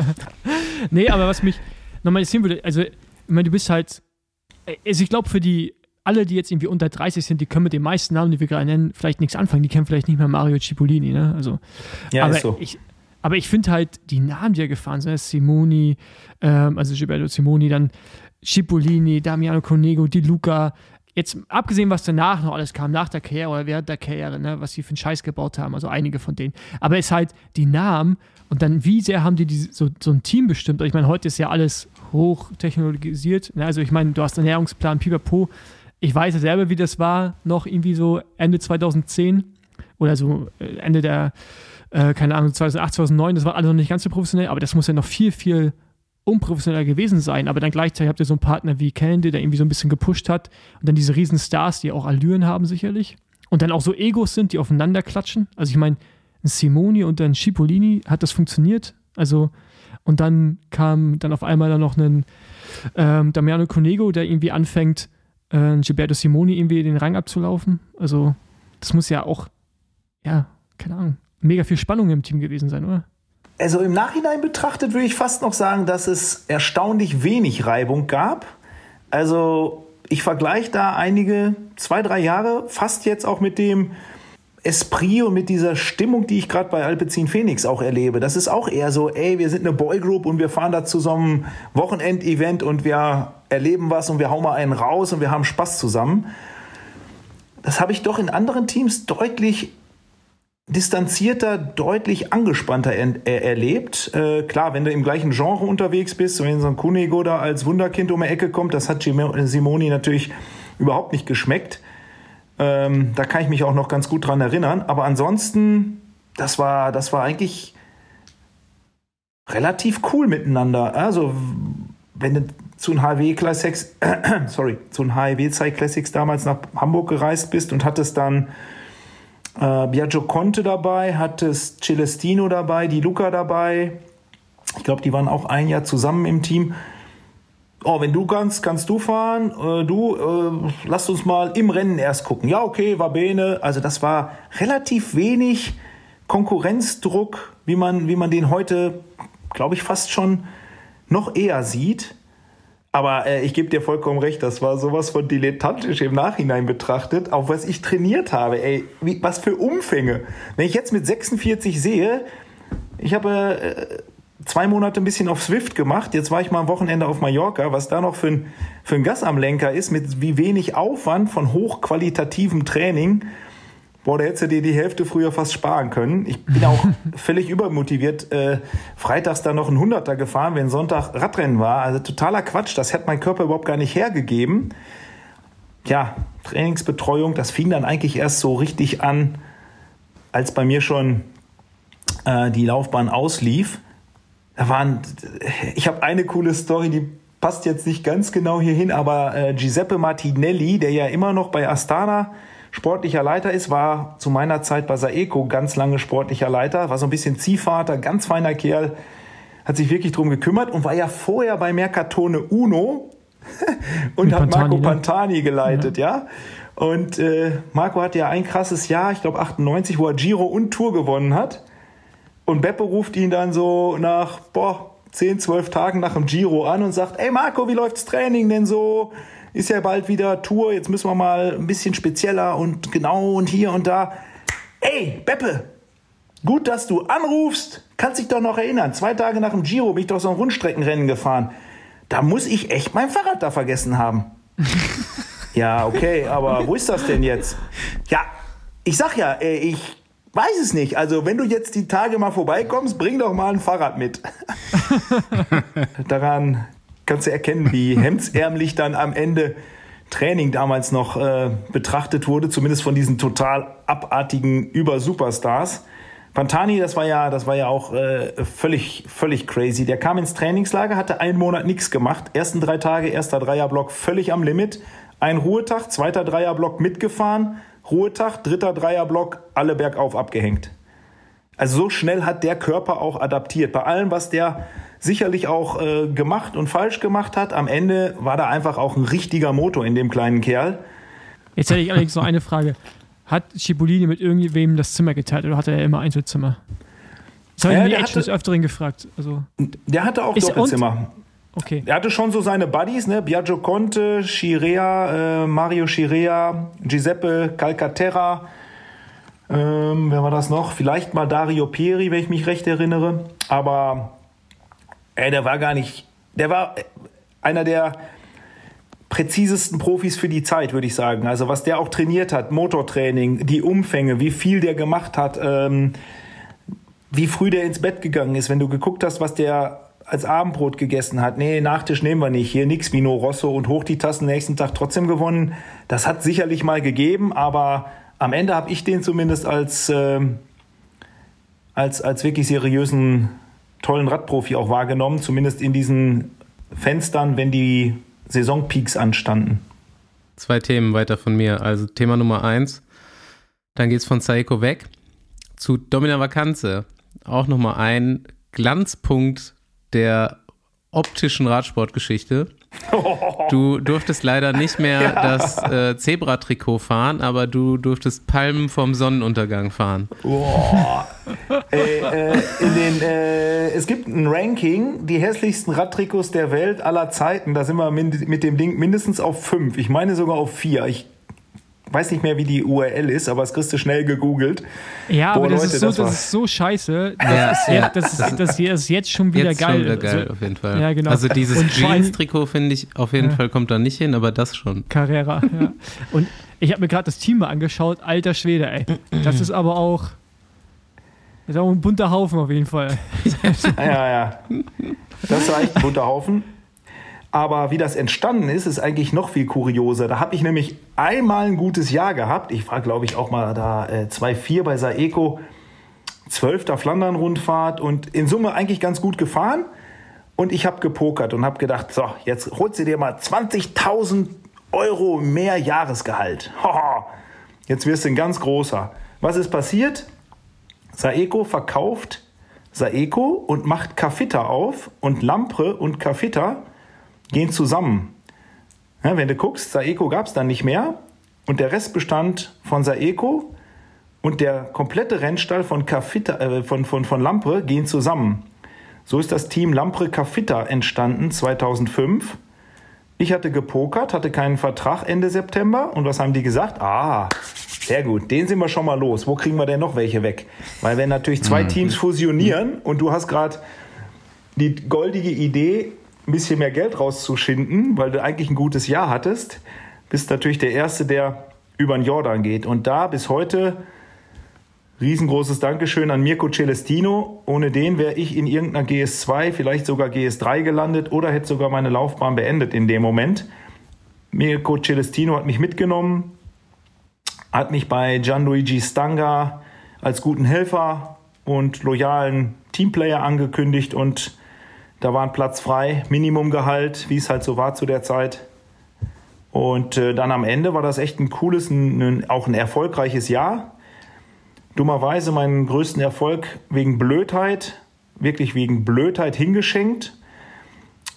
Letzte Etappe, vorletzte Etappe von Paris-Nizza.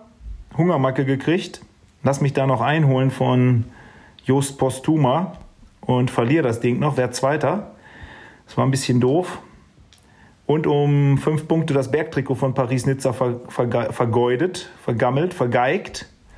Wegen der Hungermacke. Da war ich so aufgeregt. Boah, ich bin in der Spitzengruppe und bin der Stärkste. Geil. Und bin, keine Ahnung, 30 vom Ziel schon alleine losmarschiert. Vergessen zu essen und zu trinken. Aber in Summe war es ein cooles Jahr mit den Jungs, muss ich echt sagen. Hat, hat Spaß gemacht, auch wenn das Trikotdesign wirklich grenzwertig war. Ich fand's gut.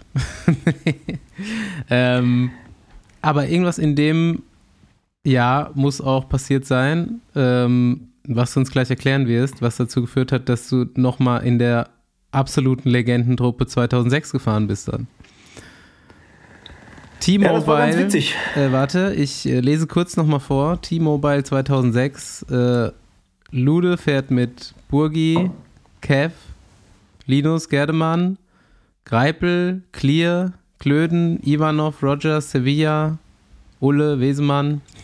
Da sind dann alle, alle dabei. Die Ma Michael Rogers, ja. Oscar Sevilla, Patrick Sinkewitz, Jan Ulrich, Wesemann. Ja, ist schon, ist schon, schon eine ordentliche äh, Nummer auf jeden Fall. Aber das Jahr zuvor war ja gut. Ne? Also, ich meine, damals äh, irgendwie ein Top 10 Highlight und dann Sparkassen Giro. Da war das ja noch richtiger Radrennen.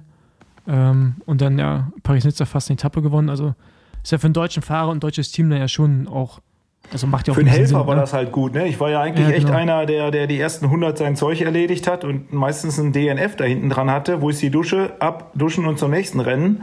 Kann man sich jetzt so als ähm,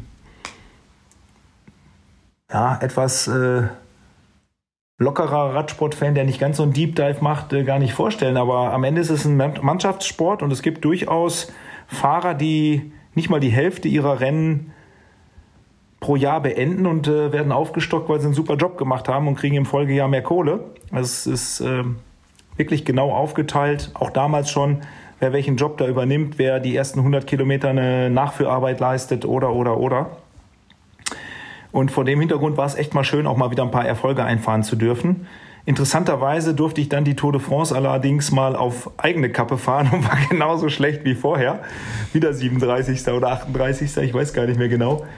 Äh, Das zeigt einfach, äh, wenn du kein Richtiger bist, dann bist du auch kein Richtiger, wenn du freie Fahrt hast. Das ist halt einfach so. Ja, es hat Spaß gemacht. Einmal war ich auch in der Spitzengruppe bei der Tour, die mit 20 Minuten ankommt.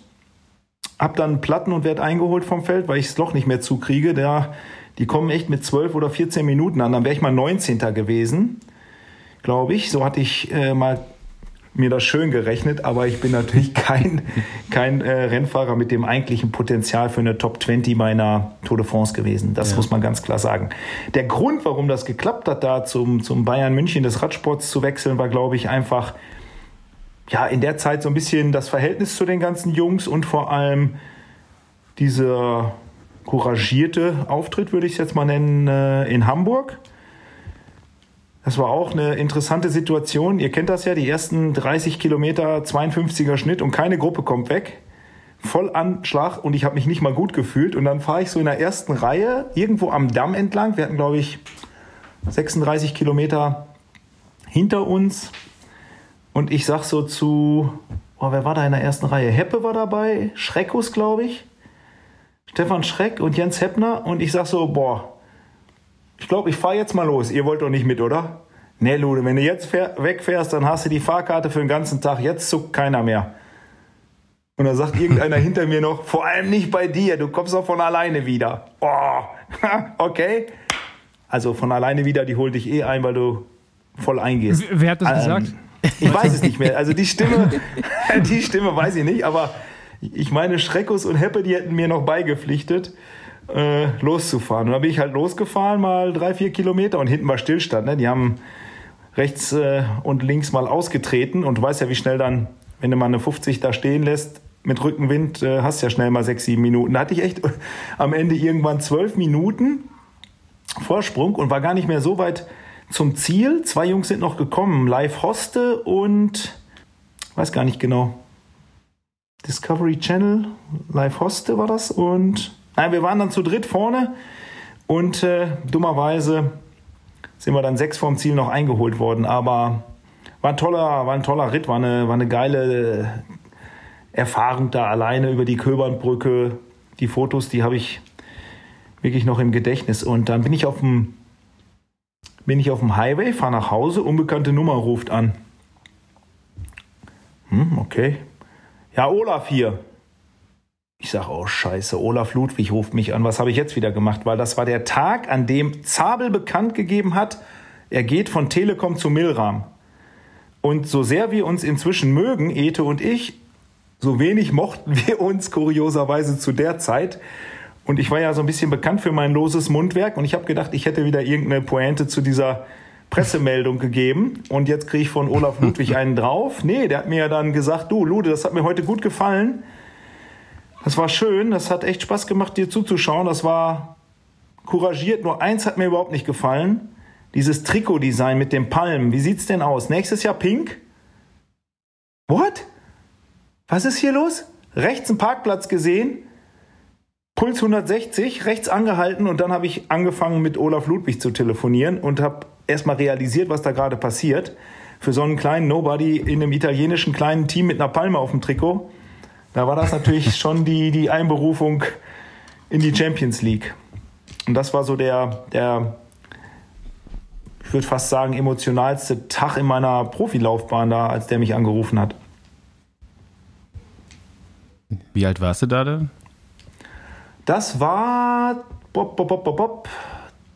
September 2005, 75er Baujahr, 30. Dann dürftest du auch. Für damalige, Ja. für damalige Verhältnisse einfach ein mittleres Profi-Alter. Mittlerweile alt, aber Ja. Ja, Dann dürftest du auch endlich mal Giro d'Italia fahren. genau, genau, was ich eben gesagt habe. Tour de France nie im Leben, aber ähm, ich hatte mich relativ früh da ganz gut eingefunden, weil ich im Winter mit Linus Gerdemann auf 3000 Meter unterwegs war. Und zwar sind wir die schwarze Piste hochgewandert im Schnalztal. Ah, ja, kenne ich. War ich auch schon mal. Ey, alter Schwede, ey, bei, bei Wind und Wetter, da äh, konntest nichts machen, konntest nur auf der Rolle Rad fahren. Wir haben allen Scheiß damit hochgeschleppt, haben das auch selbst bezahlt. Die haben aber einen guten, einen fairen Kurs für Sportler gemacht und ähm, das war eigentlich ganz cool. Oben auf 3000 schlafen und dann mit dem Auto runterfahren und äh, unten auf 800 Richtung Trento mit, mit voll geil, echt da Fahrrad fahren. Das war, war, war eine sehr, sehr schöne Geschichte. Nur wir hatten dann in der Woche halt echt auch richtig viel schlechtes Wetter unten. Also haben wir gesagt, komm, dick anziehen. So dass uns wirklich die, die Rotze aus der Nase rausgefroren ist. Wir kamen wirklich da oben an und hatten hier drei Zentimeter ähm, Eiszapfen an der Nase hängen. Kann mich noch dran erinnern. War eine, war eine ganz tolle Zeit mit, äh, mit Linus da. Aber da haben wir uns wirklich auch hardcore vorbereitet und somit hatte ich dann echt auch eine, eine sehr geile, viel zu frühe, aber eine sehr geile Form und konnte mich dann da so ein bisschen rein etablieren und bin da zumindest mal in diesen Giro-Kader reingekommen. Tour de France äh, wäre niemals möglich gewesen bei einem deutschen Team, ja, mit dem Fokus um Jan, klar, keine Frage, aber Giro, das hat dann echt, äh, hat Spaß gemacht, konnte ich meinen Helferjob machen und das war auch nochmal Laktat pur. Da sind wir Mannschaftszeitfahren gefahren, 54er Schnitt und sind trotzdem geschlagen worden. Waren Zweiter da auf der Etappe.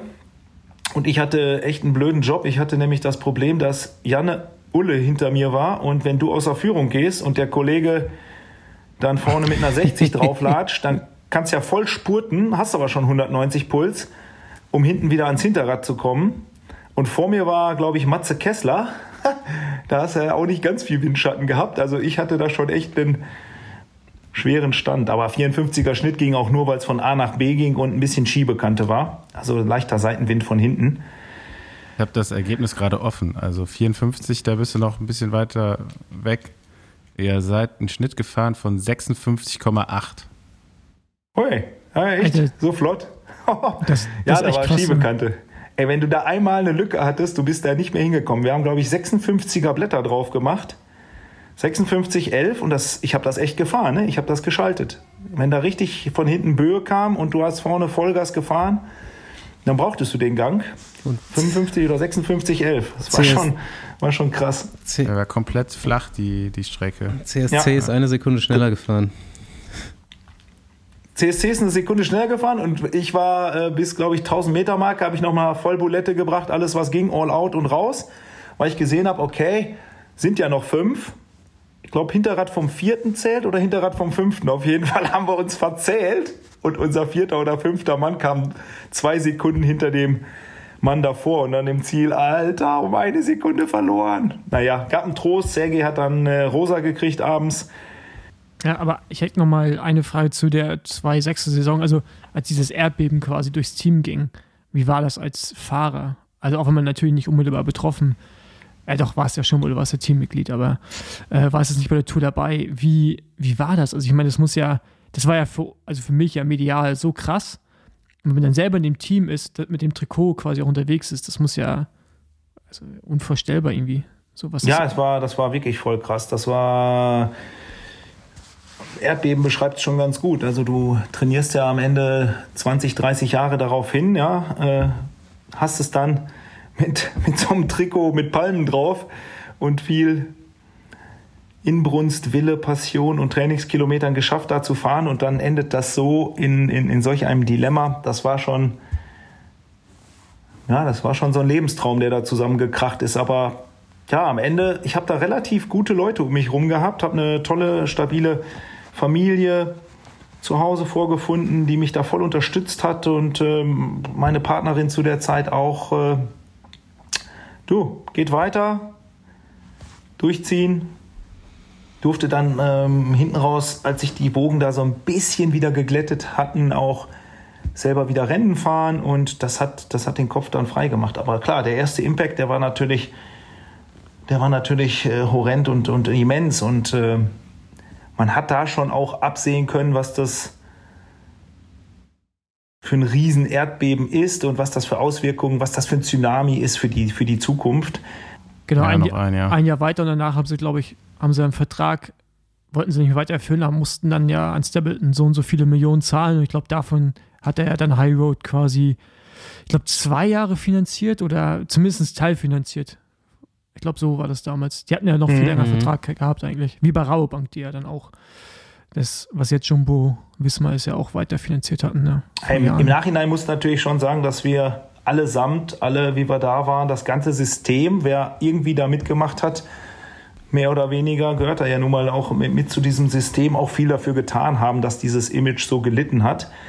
Ähm, jetzt sehe ich es aus der Marketingbrille, vorher habe ich es aus der Verkäuferbrille gesehen nach der Radsportlaufbahn. Es ist schon strange, was in Deutschland dann passiert. Ne? Entweder die Medienvertreter stehen mit auf dem Trikot oder sie verteufeln alles. Also es gibt hier nur schwarz und weiß. Es gibt kein klares Denken. Es, es ist alles äh, irgendwie übertrieben. Kommst du ins Ausland? Ja, da hat auch jeder eine zweite Chance und da wird auch gecheckt, dass das einfach ein Problem der Society ist. Ja, höher, schneller, weiter gibt halt leider mehr Geld als kurz, krumm und langsam. Und solange das so ist, werden wir wahrscheinlich überall immer mal wieder Betrug erleben. Ich will hier gar nichts verharmlosen, aber im äh, Ausland erlebe ich da einfach einen etwas anderen und einen faireren Umgang auch mit Personalien wie ach, Jan Ulrich, Alberto Contador oder halt einigen anderen der, der Szene, den ganz Großen. Das war schon äh, eine krasse Geschichte. Vor allem, du bist ja dann auch jung. Ja? Du hast ja im Prinzip alles dafür geopfert und äh, ja, deine Existenz steht dann am Ende irgendwo ja auch auf dem Spiel und du fragst dich, ja, was, was passt denn jetzt? Was, wie geht's denn jetzt weiter? Zuerst mal eine, einen neuen Vertrag fürs nächste Jahr zu finden nach dem Erdbeben, das wird sicherlich nicht ganz so einfach werden. Und da bin ich echt froh, dass das am Ende geklappt hat. Ich 2007 dann noch weiterfahren konnte, darüber hinaus noch hätte weiterfahren können und dann dieses tolle Angebot dann aus der Industrie von damals von Lightweight bekommen habe. Da ist das für mich echt noch gut gelaufen, muss man echt sagen im Nachhinein. Ja, bestimmt schon mit dem, wie, wie man Leute hochjubeln lässt und dann, äh, sobald sie gefallen sind, auch ganz gerne mal noch geschwind drauf tritt. Äh, obwohl natürlich da, ich will es auch gar nicht beschönigen, aber das ist ja auch heutzutage noch das gleiche Problem, äh, wo man ja auch immer wieder aufpassen muss, wenn man jetzt irgendwie deutlich, deutsche Sportler irgendwie aufbaut, wie man sie aufbaut und vielleicht gar nicht zu sehr in die Öffentlichkeit setzt, weil die Gefahr dann doch relativ groß ist, dass, wenn man mal nicht abliefert, äh, man dann eher eins, noch, noch eins auf die Nase bekommt äh, für das in Anführungsstrichen Versagen. Aber ja, das finde ich auch, dass es in anderen, äh, in anderen Ländern auf jeden Fall ein anderer Umgang ist, ja, oder ein, ein schönerer Umgang. Und wie du Ja. schon sagst, man es eher als gesamtgesellschaftliches Problem ansieht und nicht nur als eins, was der Sport unbedingt hat. Ja. Ja, ich finde auf jeden Fall gut und wichtig, dass da die Generation von, von dir, ähm, was du jetzt auch gesagt hast, halt auch irgendwo ein Schuldbewusstsein hat und ähm, das eben auch einsieht. Äh, Im Endeffekt hat es ja dann hoffentlich, ich glaube, darüber haben wir uns heute Mittag auch schon unterhalten, dazu geführt, dass der äh, Sport sich mit der mit dem Knüppel einmal erneuern musste. Und äh, du kannst ja jetzt, jetzt können wir mal so ein bisschen dahin kommen, wo du gerade bist. Denn du hast ja jetzt relativ viel mit dem Team Alpecin Phoenix zu tun auch und ist dann auch heute Mittag schon gesagt, so, das ist einfach heute eine andere Nummer. Ja, du kannst ja für keinen Menschen, für keinen Sportler, für keinen Politiker, für, für niemanden eigentlich die Hand ins Feuer legen, dass der nicht irgendwas macht, was nicht regelkonform ist. Ich kann mir nur ähm, mit der Transparenz, mit dem, was getan wird, mit äh, Social Media, mit allem nicht wirklich vorstellen, dass da im organisierten Rahmen noch ähm, großflächig betrogen wird. Da wird einfach im Radsport so viel unternommen, so viel versucht. Ob es reicht, kann ich nicht sagen, aber ähm, das ist schon unglaublich. Ich weiß gar nicht. Ich meine, ich war ich kannte zumindest keinen in meinem Umfeld, der mal diese nicht miteinander gekoppelten Kurbeln, Powercranks hießen die, zur, zum Training der Rückseiten des Beines benutzt hat. Ähm, ich war, glaube ich, einer der ersten, die äh, Herzfrequenzmesser dran hatten. War zwar schlecht im Umgang und ich hatte auch nicht den passenden Sport. Ähm, den passenden Trainer, um die Daten beim SRM-System dann so zu deuten, um mir zu sagen, wie ich besser trainiere. Aber ich war auf jeden Fall ähm, für die, für die technischen Hilfsmittel, die wir da hatten, recht affin. Keine Ahnung, ob ich das jetzt heute wirklich geil finden würde. Also in einem Team wie Alpecin Phoenix, da habe ich das Gefühl, da steht noch der Mensch im Vordergrund, da wird äh, der Athlet gesehen, da wird es auch mal diskutiert, welche, wie wichtig ähm, die Befindlichkeit ist. Wie geht es dem Kerl eigentlich? Oder äh, zum Glück ja auch dem Mädel. Frauenradsport kommt ja immer weiter und immer höher und immer größer auf. Freue ich mich sehr drüber. Haben wir mit Plantur Pura auch ein schönes Projekt an den Start gebracht. Ähm, aber in so einem Team, wo wirklich äh, für jeden Prozess eine Excel-Tabelle ausgefüllt wird, jedes Reiskorn dreimal gewogen wird, glaube, da hätte ich keinen Bock drauf. Habe ich mich am Wochenende noch mit Marcel Wüst drüber unterhalten. Der sieht das natürlich nochmal einen Tick krasser, ist auch nochmal zwei Wochen älter als ich, aber das wäre ja überhaupt nichts für den. Ne? Das wäre gar nichts für den. Und ähm, ich glaube, es ist immer wichtig, ein gutes Mittelding zu haben. Ich sehe es ja auch bei Mathieu van der Poel. Wir lassen dem echt seinen freien Lauf. Wenn der Bock hat, soll er Autorennen fahren, wenn er Bock hat, soll er Cross fahren, wenn er Bock hat, soll er Mountainbike fahren und wenn ihm nach Straße zumute ist, dann soll er Straße fahren. Wichtig wäre aktuell erstmal, dass er überhaupt mal wieder fährt. Mhm. Das wäre ganz gut. Ich glaube, das finden auch alle wichtig, weil der einfach als Entertainer auf der Straße, der liefert ja auch, das ist ja das Geile, aber der gewinnt halt nicht immer, der macht auch mal bekloppte Aktionen und fährt mal 80 vom Ziel los, wird wieder eingeholt und versucht beim nächsten Mal noch äh, 100 Kilometer eher. Also das macht einfach Spaß, dem zuzuschauen. Aber ich glaube, das ist eine gute Mixtur, dass man, dass man den Athleten einfach noch sieht, ihm einfach die Unterstützung, die die Wissenschaft und die Technik heute bietet, mit allen Dingen zur Verfügung stellt und äh, klar, die wichtigsten Parameter da auch nutzt. Aber am Ende sind das Menschen, ne? Das mhm. sind junge Mädels und junge Männer, die müssen ja Spaß daran haben, die müssen ja zehn Jahre performen.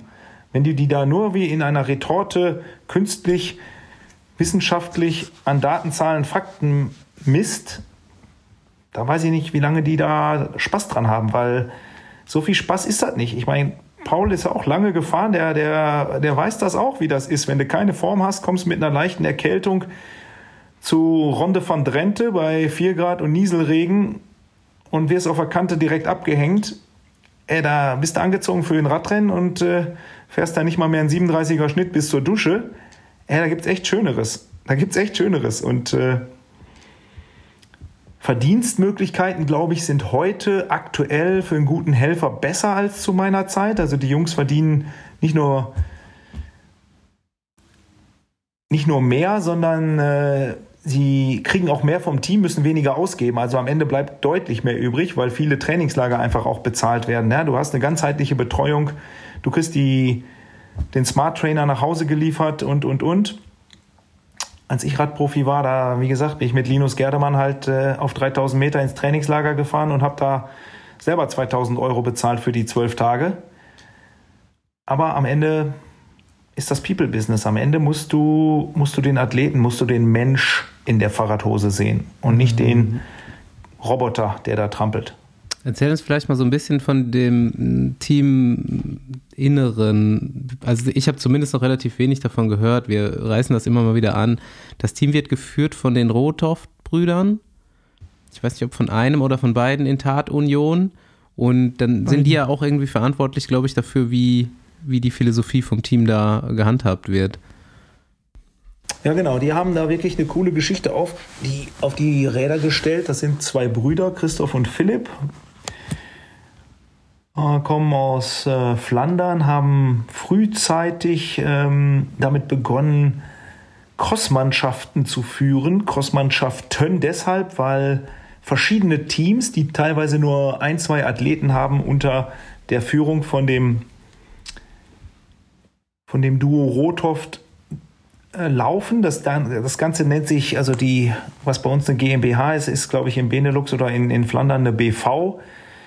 Die nennt sich Ciclismo Mundial. Und wenn du jetzt ein Crossrennen guckst, da siehst du mal, vor allem bei den Damen, kann ich da, äh, da weiß ich besser Bescheid, ähm, Ico Krelan zum Beispiel, Sanne Kant fährt bei den Jungs, äh, du hast Triple Seven, die Mädels in Rot-Schwarz mit drei, dreimal der Sieben auf dem, auf der Schulter, Alpecin Phoenix, Fristats, Manon Bakker zum Beispiel, ähm, die haben ganz, ganz früh damit angefangen, die besten Talente aus dem Crosssport zu sammeln und dann in verschiedenen kleinen Teams zusammenzuführen.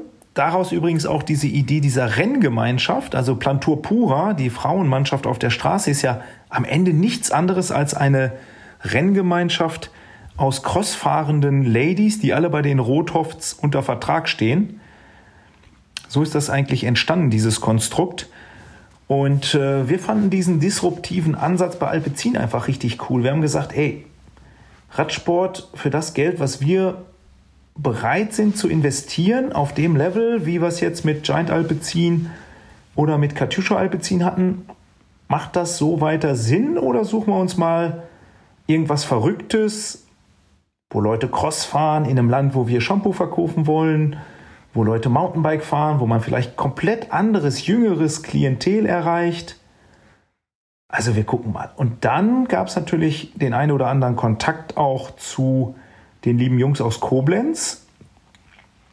Und so sind wir dann irgendwann schnell dazu gekommen, an die Walzer, so, so ein bisschen der Lude bei Canyon und ich, wir verstehen uns auch als alten Rennfahrerzeiten sehr gut. Und ähm, haben dann dieses Projekt dieser komischen beiden belgischen Brüder mal beleuchtet. Und dann ist ganz schnell die Idee entstanden, ey, das ist doch eine geile Geschichte. Da dieser Mathieu, das ist doch cool. Boah, und dann fuhr der natürlich auch wie, wie verrückt, wie von der Tarantel gestochen. Ja. Corendon Circus hieß das Team zu der Zeit. Wie der die Tour of Britain beherrscht hat, da, das war ja wirklich eine Augenweide zu schauen. Erstmal von der Performance her, aber auch von der, Art und Weise, wie der fährt, wie der die Fans begeistert, wie der das Bike handelt. Paul, du bist ja jetzt äh, wieder hart am Gas. Äh, ich glaube, du als Gravel-Spezialist, du kannst das ganz gut einschätzen, was der drauf hat. Da, wenn du da den 1400 Watt Antritt bei Strade Bianche siehst, das können auch technisch, technisch, sorry, das können technisch einfach auch nicht so viele Rennfahrer, was der einfach mit dem Fahrrad macht wie der sich auf Abfahrten erholt, wo andere voll den Tonus drauf haben. Und das hat uns so viel Freude bereitet, so viel Spaß gemacht. Das war relativ schnell mit den beiden Jungs. Ähm, sind wir da relativ schnell zusammengekommen und dann auch ja, für solche Beträge und Verhältnisse handelseinig geworden. Ja, was das Interessante bei den Rothoff-Brüdern ist ja wirklich, dass die ja Mathieu als Junior schon äh, unter Vertrag hatten ähm, und der seitdem eigentlich ne, durch alle ja, verschiedene Stadien des Teams, wie es da mal hieß, PKCP, Power Plus oder so, irgendwie so. Und Philipp ist ja, also Philipp Walzim ist ja auch da, keine Ahnung, zehn Jahre gefahren oder so. Also ich glaube, der ist sogar noch länger in dem Team als Mathieu gewesen dann. Ähm, aber ja, ist schon krass, was die da aufgebaut haben über die Jahre. Und diese ewig vielen Cross-Teams. Die hatten ja sogar früher auch noch, ich glaube, zwei Männer-Teams. Das gibt es ja mittlerweile nicht mehr. Da gibt es ja nur noch eins, ne? Alpecin Phoenix halt. Und äh, er ist echt, äh, glaube ich, auch einzigartig, ne? So in, in dem Radsport-Zirkus, das wirklich so eine Firma so viele Teams inne hat und die alle auf einem hohen Niveau irgendwie auch unterwegs sind. Ja. Interessantes Konzept auf jeden Fall. Ich glaube, für Sponsoren, wie du auch schon sagst, halt mega attraktiv, weil du ja, bist halt überall sichtbar, ne? Bist überall sichtbar und am Ende ähm, kriegst du für den Betrag einfach auch eine, ja, eine 360 Grad und 365 Tag Abdeckung. Ja, wenn die anderen gerade ihr Servicekurs für einen Monat zuschließen, dann werden da gerade Crossreifen aufgeklebt. Das ist echt der Hammer. Ich weiß auch nicht, mit wie viel äh, Personal die im Hintergrund da arbeiten. Das muss ein, ein, ein, eine riesen Family inzwischen sein, weil vom Budget her, die können, die können einfach keine 100 Leute in Summe beschäftigen. Das geht gar nicht, weil wir einfach jetzt inzwischen mit Philipsen, mit Delier, mit Merlier, mit äh, den Ladies, na klar, und dann natürlich mit Mathieu als Topverdiener auch ein paar Jungs haben, die dann auch zu Recht den einen oder anderen Euro da bekommen. Aber das siehst du ja auch, da fährt dann einer den Bus, der einfach Bock hat dabei zu sein. Ähm, Adri van der Poel, der putzt die Fahrräder beim Crossrennen. Ich glaube jetzt auch nicht, ich weiß es natürlich nicht, aber der wird auch keine Riesenbeträge dafür bekommen, dass der sich beim Team so einklingt. Äh, was ich jetzt so mitgekriegt habe, ein paar Mal durfte ich ja jetzt schon trotz Corona auch äh, relativ nah dran. Sind ja jetzt auch schon einige Monate, die man da zusammen verbracht hat. Sind jetzt auch schon im dritten Jahr zusammen. Ähm, wie viele da einfach Spaß dran haben, mitzumachen, aber wie die Rothofts auch so ein bisschen dieses Spiel Zuckerbrot und Peitsche einfach ausleben. Also da gibt es auch echt mal eine Ansage, wenn was nicht funktioniert. Da gibt es auch ein Riesenlob und finde ich auch richtig. Da darf man auch mal nach dem Rennen ein Bier trinken und anstoßen, wenn man was gewonnen hat. Aber da gibt es halt auch mal eine Ansage, wenn was nicht passt. Und äh, die führen das, glaube ich, in einer Art und Weise, die auch von den Rennfahrern wertgeschätzt und respektiert wird. Wichtige Frage, wie geht's Mathieu eigentlich jetzt? Naja, er sitzt zumindest mal wieder auf dem Fahrrad, um die Erschütterungen von der Bandscheibe zu nehmen. Aktuell ähm, vornehmlich oder komplett nur online und glaube auch mit so einem Absorbing Board darunter, dass du halt die Schläge noch mal mehr absorbierst und, und, und äh, da jetzt gar nichts riskierst. Wenn ich das richtig deute, was Mathieu selber sagt, äh, der würde am liebsten jetzt endlich wieder raus aus dem Käfig. Ja, ist echt schwierig zu diagnostizieren. Ähm, ich glaube, die haben wirklich die besten Spezialisten, zumindest aus Benelux äh, oder die sie kennen, rangeholt. Jetzt ist der Kollege gerade 27 geworden.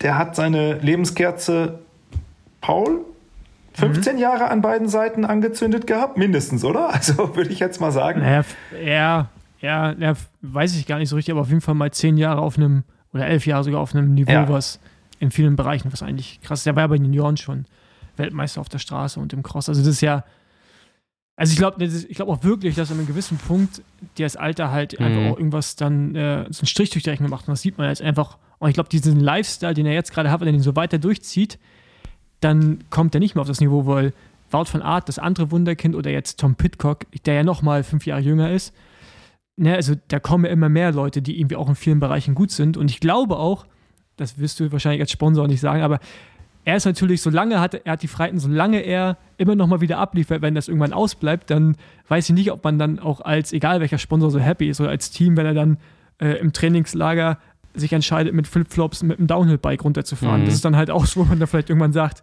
Junge. Mhm. Ich das frage ich mich jetzt schon, ehrlich gesagt, so, ne, ob man da nicht schon ein bisschen zu viele Freiheiten hat. Habe ich nicht mitgekriegt.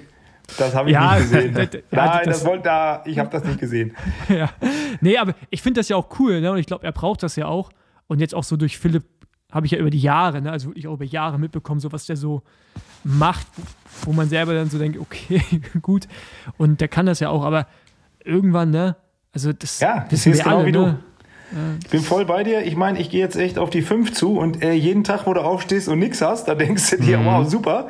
Die Buchstaben auf dem Handy, die werden immer größer, das Handy wird immer weiter weggehalten. Ähm, es ist einfach so. Und äh, ganz ehrlich, ich finde das auch geil, dass wir beim Crossrennen an einem Sonntag in Flandern 86 Prozent Marktanteil haben. Aber am Ende gucken das dann halt 1,36 Millionen Flamen. Wenn er die Tour de France gewinnt, gucken halt 146 Millionen das macht dann vielleicht doch ein bisschen mehr Sinn.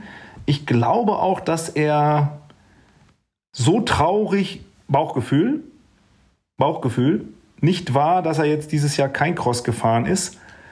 Könnte mir gut vorstellen, Mountainbike liebt er, das wird er nicht sein lassen. Schätze ich, äh, was auch okay ist. Ähm, das Klientel ist auch riesengroß, also hätte ich auch überhaupt keinen Stress mit. Zumindest bis Paris will er das bestimmt machen. Ist ja auch schon in drei Jahren. Ähm, grundsätzlich bin ich aber voll bei dir. Das ist natürlich am Ende irgendwie auch, äh, wenn immer wieder der, der Wille da ist, ich muss, ich will jetzt Fahrrad fahren, auf dem Niveau dann abliefern zu wollen und dann mit diesen äh, auch impactstarken Disziplinen, das, das kann eigentlich nicht gut gehen. Und äh, ja, wenn ich's in meiner Idealwelt würde er sagen, okay, Cross, das äh, klappt nicht mehr, wenn ich Ende Januar einen Peak haben will und dann Anfang März wieder super fit, um in Flandern Anfang April der Beste der Welt zu sein. Sorry, das kann vielleicht ein Fahrer mal ein, zwei Jahre, aber der müsste sich jetzt, sollte sich jetzt mehr und mehr konzentrieren und drei geile Jahre auf der Straße und auf dem Mountainbike haben. Das kriegt man wahrscheinlich und vielleicht aligned. Aber da bin ich bei dir, Paul. Das äh, wird so lange nicht gut gehen. Und ja, ich meine, wenn Wout van Aert sagt, ich kann die Cross-WM, die er als super hyper Top-Favorit sehr wahrscheinlich sehr weit vorne beendet hätte, wenn der die auslässt, um eine gute Straßensaison zu fahren, dann zeigt das ja schon einiges. Ne? Ja. Mhm. ja, ich kann aus physiotherapeutischer Sicht vielleicht nochmal sagen, das, was ich da so gelesen habe an Diagnose, das wirst du nicht mehr los. Das, äh, das ist im Bindegewebe verankert, da hast du ein bisschen Narbengewebe. Den Schmerz hast du nicht immer, aber der kommt immer mal wieder. Und klar, je mehr du draufsetzt, der ist vielleicht auch nicht leistungsmindernd, wenn du wirklich willst. Ne? Äh, allerdings, wenn du dann in der dreiwöchigen Rundfahrt bist, wird das hinten raus natürlich immer mehr. Aber wenn du ein Rennen gewinnen willst, hindert dich das nicht daran. Aber es ist halt da. Nicht immer, aber genau so. immer mehr. So, genau so, das ist das äh, Verrückte, so sieht, oder das Verrückte, das Schöne eigentlich. So ähnlich sieht er das jetzt inzwischen auch und sagt, hey Mann, ich habe mein Leben lang nichts gehabt, vielleicht habe ich jetzt einfach noch drei, vier Jahre äh, ein bisschen Rückenschmerzen, wenn die nicht schlimmer werden. Äh, sorry, ich habe auch das gelbe Trikot so geholt und ja, ich habe auch mein Leben lang Nackenschmerzen gehabt beim Fahrradfahren. Ich habe es halt trotzdem durchgezogen. Natürlich leider nicht auf dem Niveau. K kann man überhaupt nicht vergleichen, aber dass jetzt ein Top-Athlet auf Weltniveau immer beschwerdefrei sein kann, das wird ja genau das wird gerade diskutiert im Team, auch von ihm selbst, wo er gefühlt dann auch äh, in Frage stellt, ja, äh, ist das einfach die berechtigte äh, Reaktion meines Körpers über, auf die Überlastung, die ich dem zumute. Und da muss ich halt mal kurz ein bisschen rausnehmen und dann geht das wieder. Damit muss ich jetzt leben. Oder sind das Schmerzen, die ich einfach nicht ertragen kann im, im, im Rest meines, oder auf, äh, ja, während, während des Rests meiner Laufbahn und Karriere? Also ich glaube, wir sind da gerade noch in einem äh, finalen Findungsprozess. Aber das ist nicht vom Sturz bei Olympia. Der war jetzt nicht der Auslöser, sondern war einfach nochmal das, das Problem ja, der hat es nicht besser hat. gemacht, genau. Okay, der hat es nicht besser gemacht. Ist eine ähnliche Stelle, wenn du dir da mal in Slow-Mo den Sturz anguckst. Das ist genau das, was auch immer wieder jetzt äh, im Fokus war. Aber soweit ich das mitgeschnitten habe, sind die Probleme im Frühjahr letzten Jahres immer mal wieder aufgetreten. Dann nach der Tour de Suisse so ein bisschen so, dass man gesagt hat, hm, das ist ja doof. Blöd, hoffentlich geht das wieder weg. Dann wissen wir alle, gefühlt hat Alpecin Phoenix die erste Tour de France Woche beherrscht.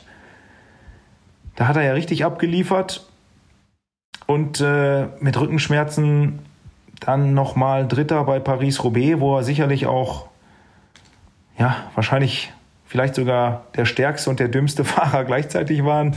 Dumm kann man auch nicht sagen, wenn er hinter Moskau nicht hergefahren wäre. Hätte, hätte Fahrradkette wieder zu ist, ne? Am Ende hätten die Jungs ja auch nicht wirklich mitführen wollen mit ihm oder haben es ja auch nicht gemacht. Schwierig, dieses Rennen so zu analysieren, dass man, dass man äh, zu einem anderen Schluss kommt. Aber was hätte er anders machen sollen? Ne?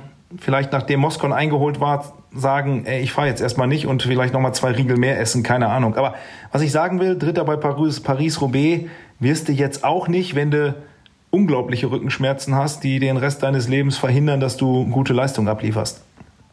Wusste schon, das wird eine Marathonfolge. Lude kann, kann, kann, gut voll? erzählen, ja, äh, hat, hat so. viel zu erzählen. Äh, Abschlussfrage, eine Besenwagenfrage brauchen wir noch. Deine Besenwagengeschichte. Du hast bestimmt ein paar Mal in einem gesessen. Boah, ja, leider, leider echt viel zu viel, viel zu häufig. Und äh, dann aus Frust noch, ich weiß nicht, warum ich mich daran so, so erinnere, äh, aus Frust noch die ganzen Taschen hinten leer gefressen. Anders kann man es nicht sagen. Da hast du dann den Reiskuchen und alles da drin. Ja, bist nach 37 Kilometern abgehängt, sitzt in diesem Drecksding drin, weil du ja nicht weißt, wo du bist. Belgisches Eintagesrennen, flämisches wahrscheinlich, irgendwo da in der Middle of Nowhere. Ich kann es dir nicht mehr sagen. Es war eins der Rennen, äh, wo wir einfach nicht gut genug waren mit Bayer Köln-Worring. Ich kann mich nämlich noch an eine hellblaue Fahrradhose erinnern. Die hatte ich nämlich nur in dem Jahr an, Bayer Köln, oder in den Jahren. Köln-Worring. Könnte auch Gerolsteiner gewesen sein, oder? Nee, äh, mit dem gelben, ich glaube Aitos war der Hersteller. Das, ich habe es noch vor Augen, aber manche Sachen vergisst man einfach nie. Und da habe ich mich hinterher so geschämt, so geschämt, dass ich auch noch meine kompletten Trikottaschen leer gemacht habe und in meinem Ranzen verstaut habe. aber die Reiskuchen, die waren einfach zu lecker, die konnte ich nicht wegschmeißen. Das war richtig übel, das war richtig doof. Klitschnass da drin, oh, drei, dreieinhalb Stunden verbringt man dann in so einem Ding. Und wenn die Heizung da nicht geht, bei 4 Grad Außentemperatur, das ist nicht so richtig geil. Schön, dass es den gibt, weil draußen wäre es noch fieser gewesen. Aber ich musste dann den ganzen Tag noch bleiben, weil man mein Fahrrad nicht gefunden hat. Genau, weil am Besenwagen hängt ja häufig ein Trailer, wo die Fahrräder reinkommen, der Rennfahrer, die man einsammelt. Und mein Fahrrad war nicht in diesem Besenwagen also in dem Anhänger vom Besenwagen. Und das war noch eine Odyssee.